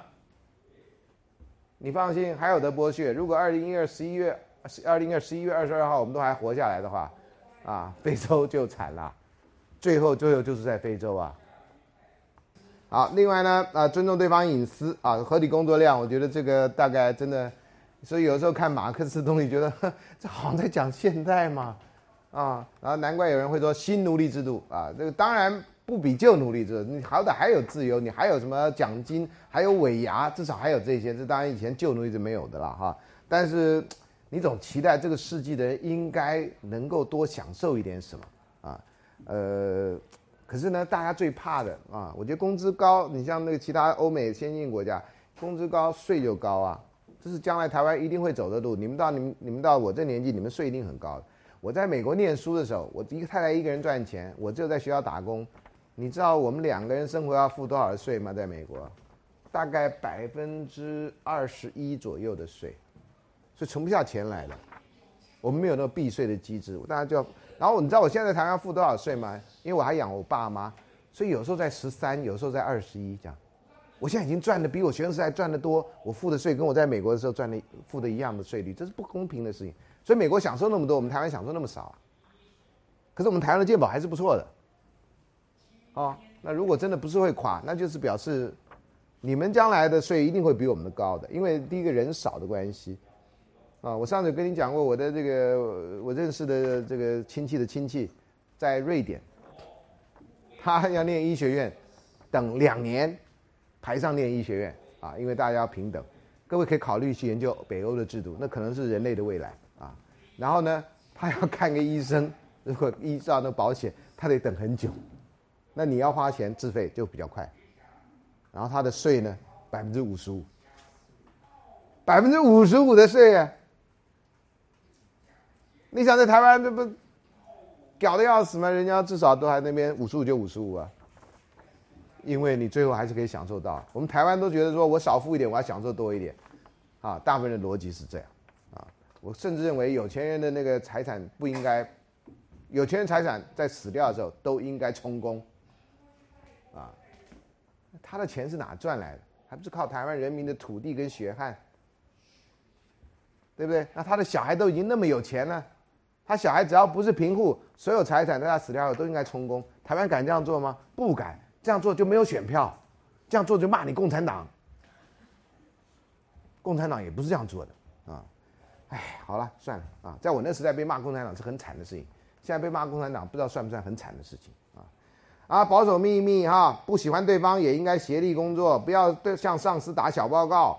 称呼同事的名字，需要的时候应向对方寻求支援跟建议，交谈的时候看着眼睛。你看，像这些啊，呃，对方的私生活不要追根究底，不要论多小的恩惠、情谊、赞美都要力求回报，不要再跟同事从事性活动，啊，呃，对方不在的时候要为他辩护，不要在公共场所批评对方，啊，这是下属。上司呢要有效的规划跟指派工作，很多那种恶老板或令人讨厌的老板，就是那种公私不分大小眼啊，那个恶老板都是这样。让部署知道决策对他们的影响，很多人更不告诉你结果的啊，他就这样决定了啊。呃，当兵的时候更明显啊。那尊重部署的隐私，保守秘密啊。对于会影响到部署的事物，要征询他们的意见啊。鼓励部署的进步表现，给予部署建议跟鼓励。需要的时候要为为部署争取权益，不要妒忌部署的能力，不要只下达命令而没有解释啊。只对于部署的困扰呢，要看着对方啊什么。应该要体谅，还要看着对方的眼睛，然后不要公开批评部署，不要未经知会便拜访部署，不要对部署管得太紧，不要对部署从事性活动。这有些后来都差不多的哈。那个特别是不要公开批评部署哈。台湾的很多老板哈，好像要把那个教训员工给别人看，当成是一件他的权利的展现，完全不知道保护当事人的隐私啊。那个比较有制度的老板，比较那个厉害的老板，都是把你叫过来，啊，在背后然后骂你，骂完了然后你出去，不要给你在别你的你还有，如果你还有下属的话，不要让你在你的下属面前丢脸，这样，因为你还要领导那边的人。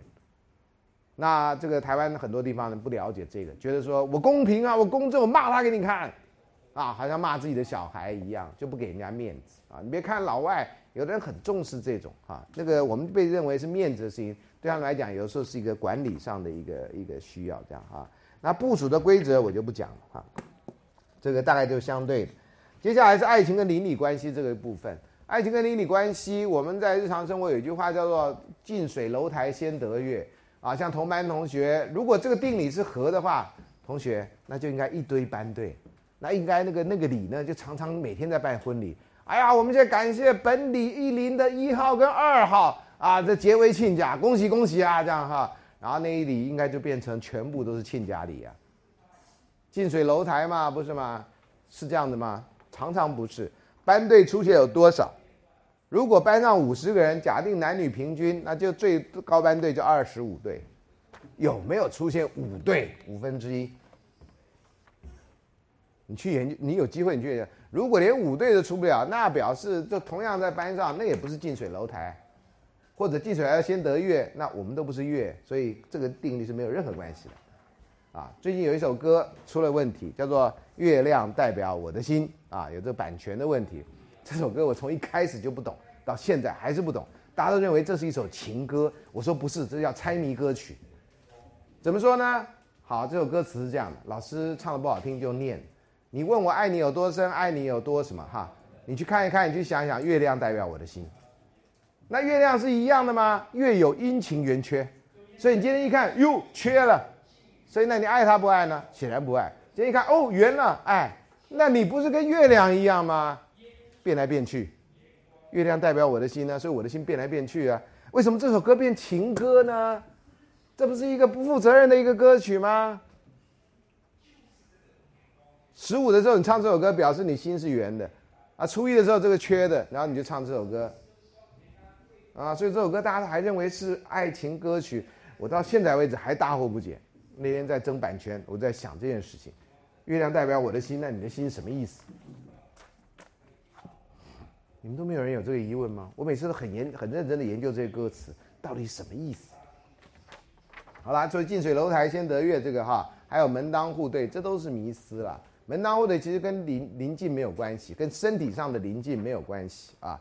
叫 physical proximity 是没有关系的，它跟什么有关系呢？是跟你的所谓的社会地位啊、经济地位啊、你的社会声望、经呃教育、职业，这大概是有关系。但那个关系呢，就看你怎么去拉啊。我每次都讲啦，好啦，大学生现在百分之九十七的高中生都可以是大学生，那大学生找大学生结婚，这个太容易了嘛？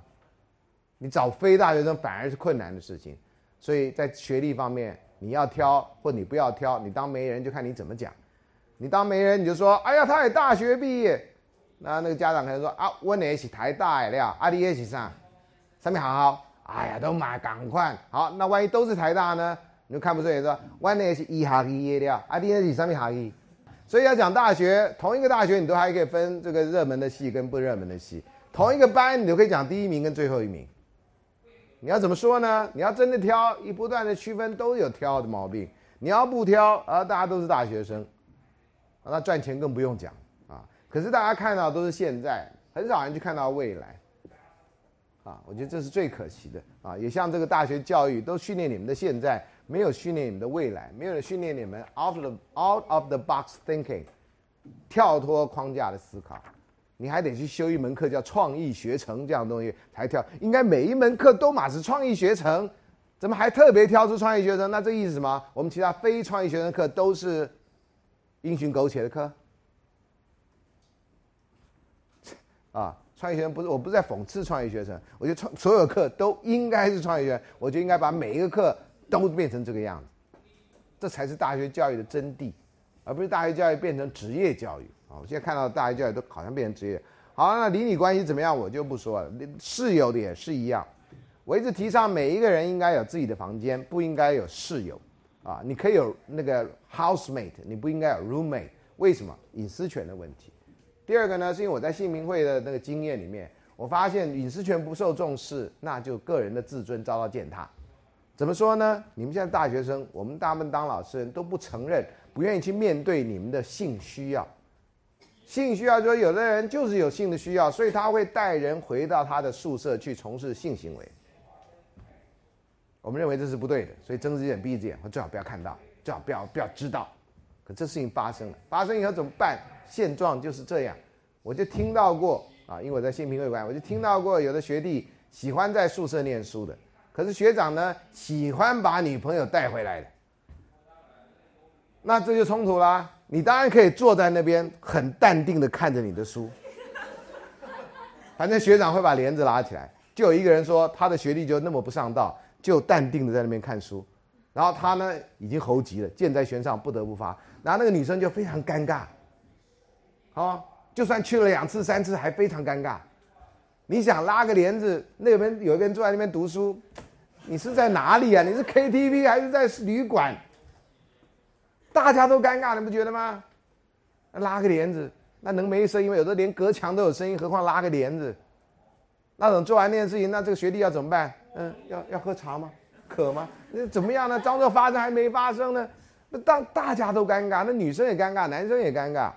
那你假如有自己的房间，那就你家的事啊，两人同意就好啊。我讲这个家长不敢面对，学校不敢面对，呃，我们不能这样子啊，这样他们就会做坏事。为什么你认为一个人一个房间他就会做坏事？呃，他就会上色情网站。你认为现在没有没有一个房间就不上色情网站吗？台大以前网络一直塞车到晚上，尤其男生宿舍，那是为什么？就当漏嘛。他当漏什么？老师的讲义嘛，开放式课程嘛。开放式哈，是不是课程不知道啊？那你还要掩耳盗铃到什么时候呢？我以前这样讲，这已经是五六年前的事情，我觉得不必要再睁眼睛说瞎话了，就面对这个问题，好好的就给他解决。他是大人，他要做什么事情他做，他犯了法他就抓去，法律该怎么办怎么办？你干嘛给他这种室友很尴尬的呢？大家都觉得不太好，就好像你一卖保险套，就会有人在做爱，有人做爱就有人会怎样？我觉得这奇怪的思维，这样啊，我一直觉得很奇怪。这反正这学校也不是我的，呃，我讲完也有学生反对的哈，也有学生反对。我觉得你自己关起大门是你的空间，但你出了大门呢，就是大家公共空间。像各位已经不止一次听我讲到，出了大门以外就应该有厨房。大学生在四年之内一定要学会照顾自己的身体，吃的东西非常重要。既然关起门来的叫做性，那出门的叫做食，食色性也。很简单的道理。不然的话，你看你们现在吃的东西多油。你如果住宿舍住四年，我每周大一新生的时候，你就应该有个磅秤摆在门口，你先称一下你大一时候多重，啊，然后到大四的时候，你可以啊啊，最好有那个出声音的那个磅秤。你到大四的时候，他会说，请不要在磅秤上站两个人。不会照顾自己的身体，不会照顾自己的健康，不会不会注意自己吃的东西，这还叫大学生吗？你生都生不出来了，到时候。啊，所以你没有没有，然后这个伙食又办不好，然后你又吃不好，你知道如果你有厨房的话，你一个月伙食费可以省多少吗？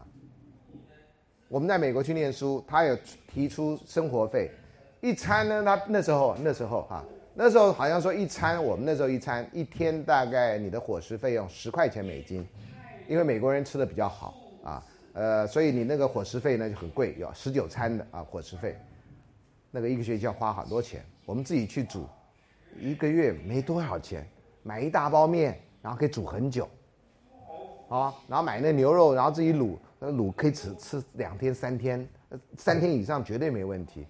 你自己吃饭，你自己做饭反而省，除了自己照顾自己身体这件事情之外，你在外面吃又不健康又不省。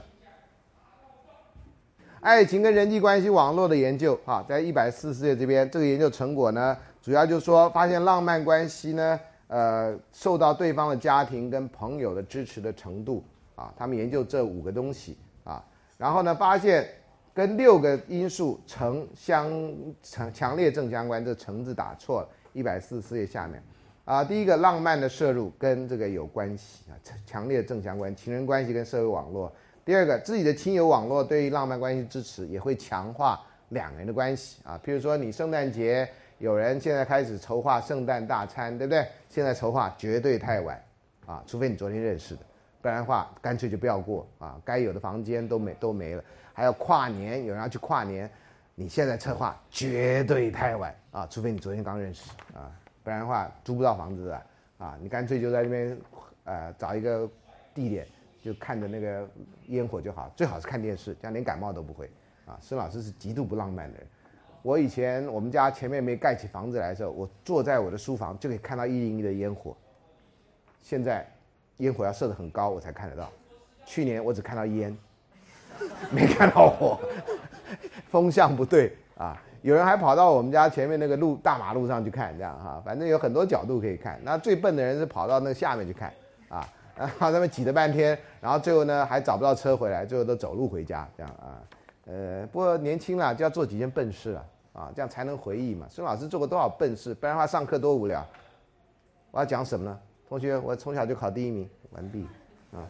啊，我念书很简单，都拿奖学金，完毕。嗯，我四年就毕业，完毕。嗯，我没有四年毕业。嗯，好，对方亲友网络跟对浪漫城，所以你双方如果关系都很好，有人可能会请你过圣诞节啊。哎，我们家都是集体过圣诞节的。那天有一个人讲，呃，不是哪个电影明星，他完全不了解圣诞节的对美国人的意义跟对台湾的意义。台湾的是情人在过，美国呢是家人在过，所以圣诞节是他们的过年。所以一定要家人团聚，所以有的电影就是家人自己就把自己的未婚妻或自己女朋友带回去家过年，啊，那会引起一些亲友之间的争议。这电影有演过的啊，还是那个演《欲望城市》的女主角演的哈，她就被带回去过，然后跟对方家里完全不合这样哈。那台湾呢，圣诞节变成跨年变成两个人的事，不是一家团圆的事，所以很多人就不跟家人一起过啊。结果我那天是看哪一个电影明星讲，反正影剧新闻。他就说，他第一次才发现他的外国男友跟他说，圣诞节是家人过的，所以他要带他去跟他家人过，而不是他们两个人过。他有点生气，说为什么我圣诞节要跟你家人过？这是文化的差异啊！而且呢，我们翻成圣诞节其实是错的。我们中国人不认为耶稣是圣，你是基督徒，圣诞 OK 啊啊！你是这怀怀恩堂的或者这真理堂的，你都是 OK 的啊。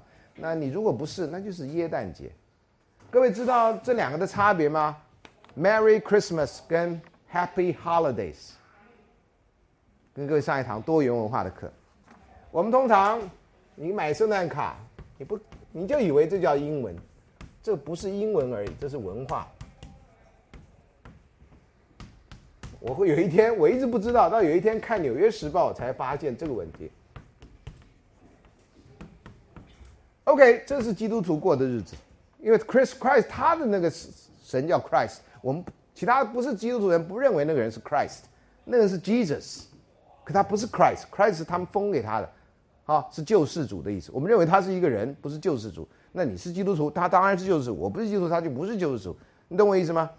就这么简单。李明博，那他是韩国总统，他不是我总统，这很简单的事情啊。所以呢，大部分卡片都印这个，因为假定你是基督徒，那我们学英文的时候都简单的把基督徒的道理灌在我们头上。那你是基督徒 OK 啊？你不是基督徒呢？你回教徒怎么办？你是佛教徒怎么办？那不是你的 Christ，你是 Happy Buddha's Happy Buddhasmas，你是搞什么嘛你？所以呢，美国国会就有人提议，不应该用 Merry Christmas 这种单一宗教的话来让所有宗教的人感到压力，其他宗教感到压力。所以呢，要叫 Happy Holidays。为什么要 Days 呢？因为有圣诞节跟那个过年呢，那都是 Holidays 都放假的日子。所以这个呢是比较中性的名词，没有任何宗教的意涵在里面。啊，祝你放假佳节愉快。简单讲，像这样，那叫祝圣诞节。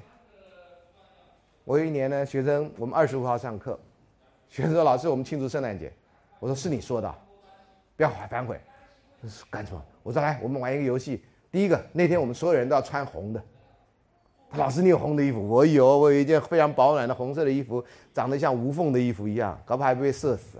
无缝是谁？你们大家不知道？知道？竟然还知道？好吧，就这样。那第一个要穿红色的衣服，所以那天我们就穿了红色的衣服。所有人呢，我穿我那红色的大衣。那天又刚好很冷，配合上气氛啊。第二个呢，哦，我说好，我还带上我那个鹿的那个发箍，这样虽然没有发，但是有箍啊。我们姓孙的好像都有个箍，对不对？哈，好，就带上那个麋鹿呢。老师，你带麋鹿干嘛？我说你，我不仅要戴麋鹿，每一个要戴圣诞老人帽子。我就是到胜利去买了一叠帽子，每一个人发他们一顶帽子，他们就每一个人戴那个，你知道只有我戴麋鹿呢。我说我是带路的人了，啊，他老师那里红鼻子呢。我说我不是 Rudolph，所以我不必要红鼻子啊。我说好，先到教助教那边集合，助教给你第一个暗示。他老师这是大地游戏啊。我说好吧，随便你说啊，我们过圣诞节。结果这助教第一个提示到捷运站，有一个人在那儿。跟你们戴一样的帽子啊！你去跟他要提示，结果他说：“老师，那你你你在哪？”我说：“我跟着你们走啊。”老师，你可以坐在研究室教。我说：“算了，到时候你给我打电话说，老师，我们找不到人了，我们要在什么餐厅啊？这样你要不要过来？这样这这就这我太熟，我要跟着人屁股后面走，看你们知不知道到哪去。而且我要上课，到了定点我要上课。老师还上课？我当然了，校外教学啊啊！怎么就放圣诞节了呢？开什么玩笑啊！然后第一到了捷运站就。我就安排了一个学生戴一个帽子，他非常丢脸的看我们到了才戴，他老师很丢脸的，没有人戴。啊我说游戏们怎么就这样呢？啊，戴上去，然后那个学生就去问他，啊，请问学长，这个我们的下一个指示是什么？他往北走，啊，站名是两个字，第一个字跟几何图形有关，啊，大家这边看，啊啊啊啊啊啊，好，那就到那边还会有一个提示，啊，就坐到圆山，圆山就下来，下来就另外一个提示。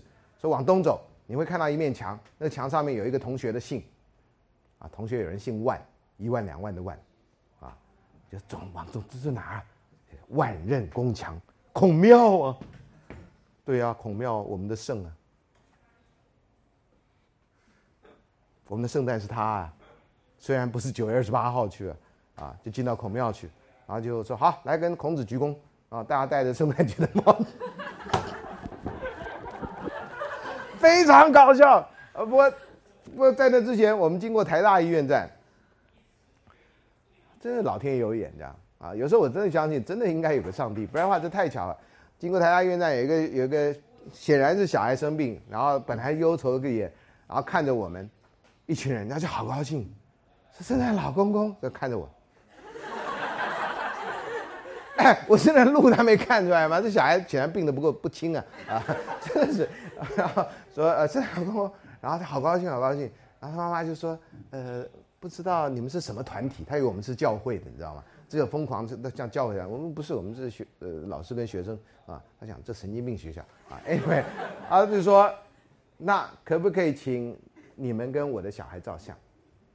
小孩好高兴，你知道吗？他跟一群圣诞老公公跟圣诞老公公照相，这样。我们一群人就刚好在捷运的那个靠靠两节车厢的地方，我们就跟他照相，这样，啊，啊，全班那天都觉得好高兴，觉得做了一件好事。其实我没干嘛，就因为我们穿的那个，然后戴着那个帽子，然后身上都红红的这样，啊，就就在孔庙。后来我们就在孔庙旁边那个另外一个国小那边旁边刚好有一块空地，我们就在那边上课，上完两节课。然后同学说：“老师，这是你的圣诞节？”我说：“不，这是我们的圣诞节。”不是你，这是我们的圣诞节啊！这些人里面有人在中山大学教书哈，那姓万的同学在中山大学教书啊，这个他应该记得这样啊。好的啊，所以这个啊爱情的关系了哈，跟人际关系有关。最后这个部分哈，最后这个部分是一百四十五页这里啊，一百四十五页这里。然后他的研究结果是这样说：女性的浪漫爱跟友情的支持与否无关。女人呢，常常为了爱情会牺牲朋友的。啊，你不赞成我，OK 了，我还是为了爱情会走天涯啊。然后与朋友的介入与否无关，跟父母亲介入与否无关，却和父母亲支持成正相关。你支持他，他会更那个；你比较不支持他，他不会理你的。啊，这是他们的研究，这女性的跟友情跟那个都无关。然后浪漫，呃，那网络关系对女性浪漫反映在浪漫关系中的影响力很低。但是跟网易路的满网络的满意度很高，就是你要对网络的人啊，那那个网络人影影呃，这要怎么解释？呃，网络关系对方影响很低，就是呃前面的意思。你朋友不赞成无所谓啊，妈妈不赞成无所谓啊，所以影响力低是这样。但满意度呢，就是你假如觉得爸妈是你是很生命中很重要的人，或朋友是你生命中很重要的人，那你就会比较比较受到重视，他的意见会比较受到重视，是这样的意思啊。那他有列出这种量表，有些量表原来只是叫一般性的叫 social support，啊，美国人很喜欢发明这量表来看看你的交友的情况，所以左手边这是一个原始量表，讲的是 social support 社会支持，然后右手边这个呢是把它改过，特别是把它改成浪漫关系中的支持，你可以看一下哈，第一个看起来对于关系发展感到高兴，讲你的你相关的朋友或家人啊，是不是这样？然后不让或者阻止别人在关系方面中帮帮助我。第三，表现出他或者他啊认为我在感情方面表现很好，你是不是支正向的支持他啊？然后他或他在感资关系是所需要的资源有没有啊？譬如爸妈啊，常常会对于小孩子的那个呃交往的对象，有的时候会有一些看法。那这看法呢，你如果主动的、积极的、正面的，这看法会受到重视。如果是负面的，就会造成家庭关系的紧张啊，这很简单的道理，你应该都知道。然后呢，呃，帮助我思考达成我在关系上设定的目标的不同的方法啊，就他会给你建议。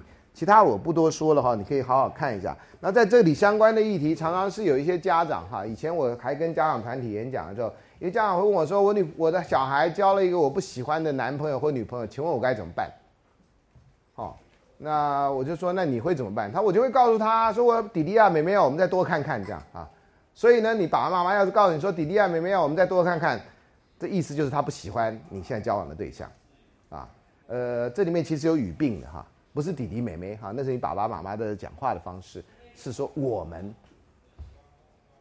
你谈恋爱关你爸妈什么事啊？特别是你妈妈。我们你应该提醒你妈妈说：“妈是我在谈恋爱，不是你。你已经跟你爸谈，你已经跟我爸谈过恋爱。什么你爸讲什么呢？我啊，我已经快不行了，这样啊。所以那个呃，这是一个常常妈妈会介入很多，尤其是妈妈有时候会，你的恋爱会呼唤起妈妈对于恋爱的一个憧憬或向往，或者是一个回忆，这样啊。那有些妈妈很受不了这种诱惑，会骇客进入到你的信箱。”有的妈妈不是用骇客的，有的妈妈没那么强，趁着你洗澡的时候就看看你的电脑，然后一电脑荧幕是黑的，然后他一按就开了，然后你那封信没有关起来，懂吗？他就看到。我认识的一个妈妈就这样，我说你不能看呐，他说可是我看了，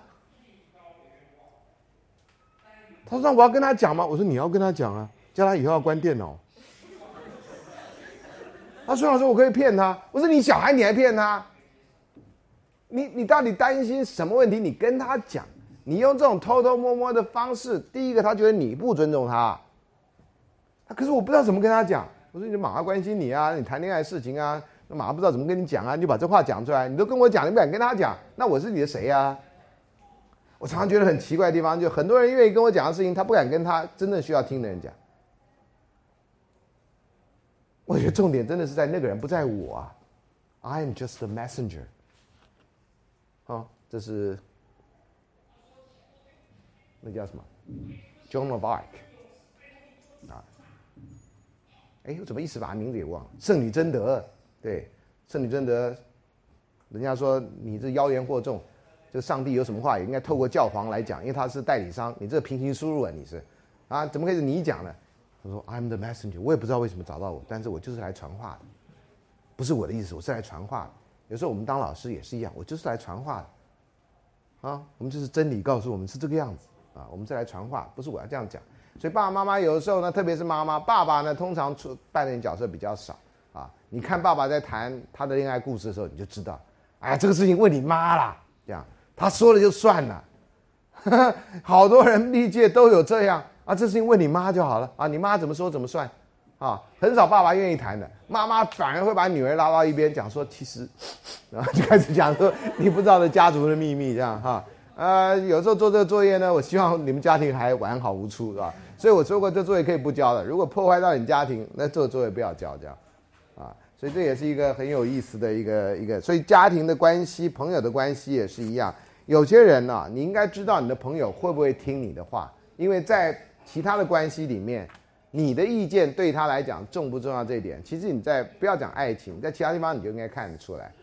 啊，他生活上不如意的时候，念书不如意的时候，他会问你的意见，你给他意见，他到底会不会听？其实你就应该看得出来。所以你到底要不要给你的朋友什么样的建议啊？或者像以前有人来修我课，专门替他朋友问问题啊？他在他们宿舍收集完问题，然后我的箱子都满的，啊，那时候真的一节课都在回答问题，然后他认真的记，记下来回去了再 I'm the messenger。那他也是 messenger，专门替人家问问题。那时候还没电视可以看，所以你不知道问什么问题，那那个当朋友，有时候朋友的界限，啊，这个也是常常会有人问到。我发现我朋友的男朋友或女朋友背叛他，请问我要不要告诉他？我说你第一个要确定，你怎么知道他背叛他？你怎么知道他背叛他？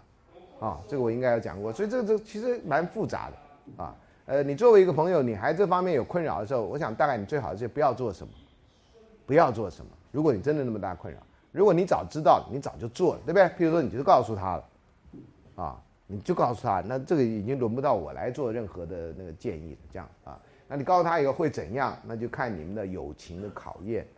最难的问题，这里面没有提到的是跟你的好朋友发生三角恋爱。这是次于世界末日的难题，啊，世界末日我没碰过，所以我不知道。三角恋爱我碰过，同学，痛苦啊，都痛苦啊！你不要以为三角恋爱中只有有一方痛苦，都痛苦。你不知道这里面扯了太多的角色，你知道吗？角色冲突，朋友的部分，那我们既然是朋友，那我们要怎么相处？爱人的部分，那我跟他爱，我爱他，他爱他，他不知道怎么办。这是一个很奇怪的破碎的三角关系，这其实是两个三角。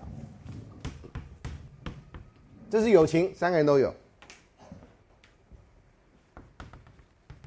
这是爱情，这一方有，这方只有友情，啊，这方呢可能有一些什么奇怪的情愫，这不是双双向的，我不知道怎么表达，我只能告诉你这个。然后也是因为不同的时间有不同的发展，这样非常非常非常非常困难。但是一个重点，我听到有人很简单的解答三角问题，说啊三角问题都是男人的错。我不认为，我认为三角问题，谁都可以退出，谁都可以加入，懂吗？你可以不要玩了，你选择玩不下去了，你就走吧。不管你是男的女的，你在哪个位置你都可以选择不要玩。真的选择不要玩，在这种游戏里面增加的复杂度是大家都不诚实，这就更复杂。可大家都表面说，那我们诚诚实实的，谁喜欢谁，这是不能够改变的事情。那我们，比如说 A 是女生，我们 B、C、B、C 是男生，三个人是好朋友，那我们就让 A 来决定。这种故事在电影里面非常的多。啊，电影你看的时候很容易，那不是你的事。生活中你碰到，那真的非常的困难，非常非常的困难。啊，很多人认为由 A 来选 B、C 做那个被选的人，同学，这不是一场游戏。这是人生，谁都可以做选择，谁也都可以退出，但是不要伤害到任何人。我觉得这是最高准则。很难啊，很难呐。好，我只能今天这样简单的告诉你，这是非常非常难的议题。啊，谁都会做选择，不是只有这个人选择，你也可以选择那个平等对待、共同奋斗。在这里，如果能实践的话，那这个问题就算是有遗憾，也不是终身的遗憾。人类的遗憾最怕的是终身的遗憾。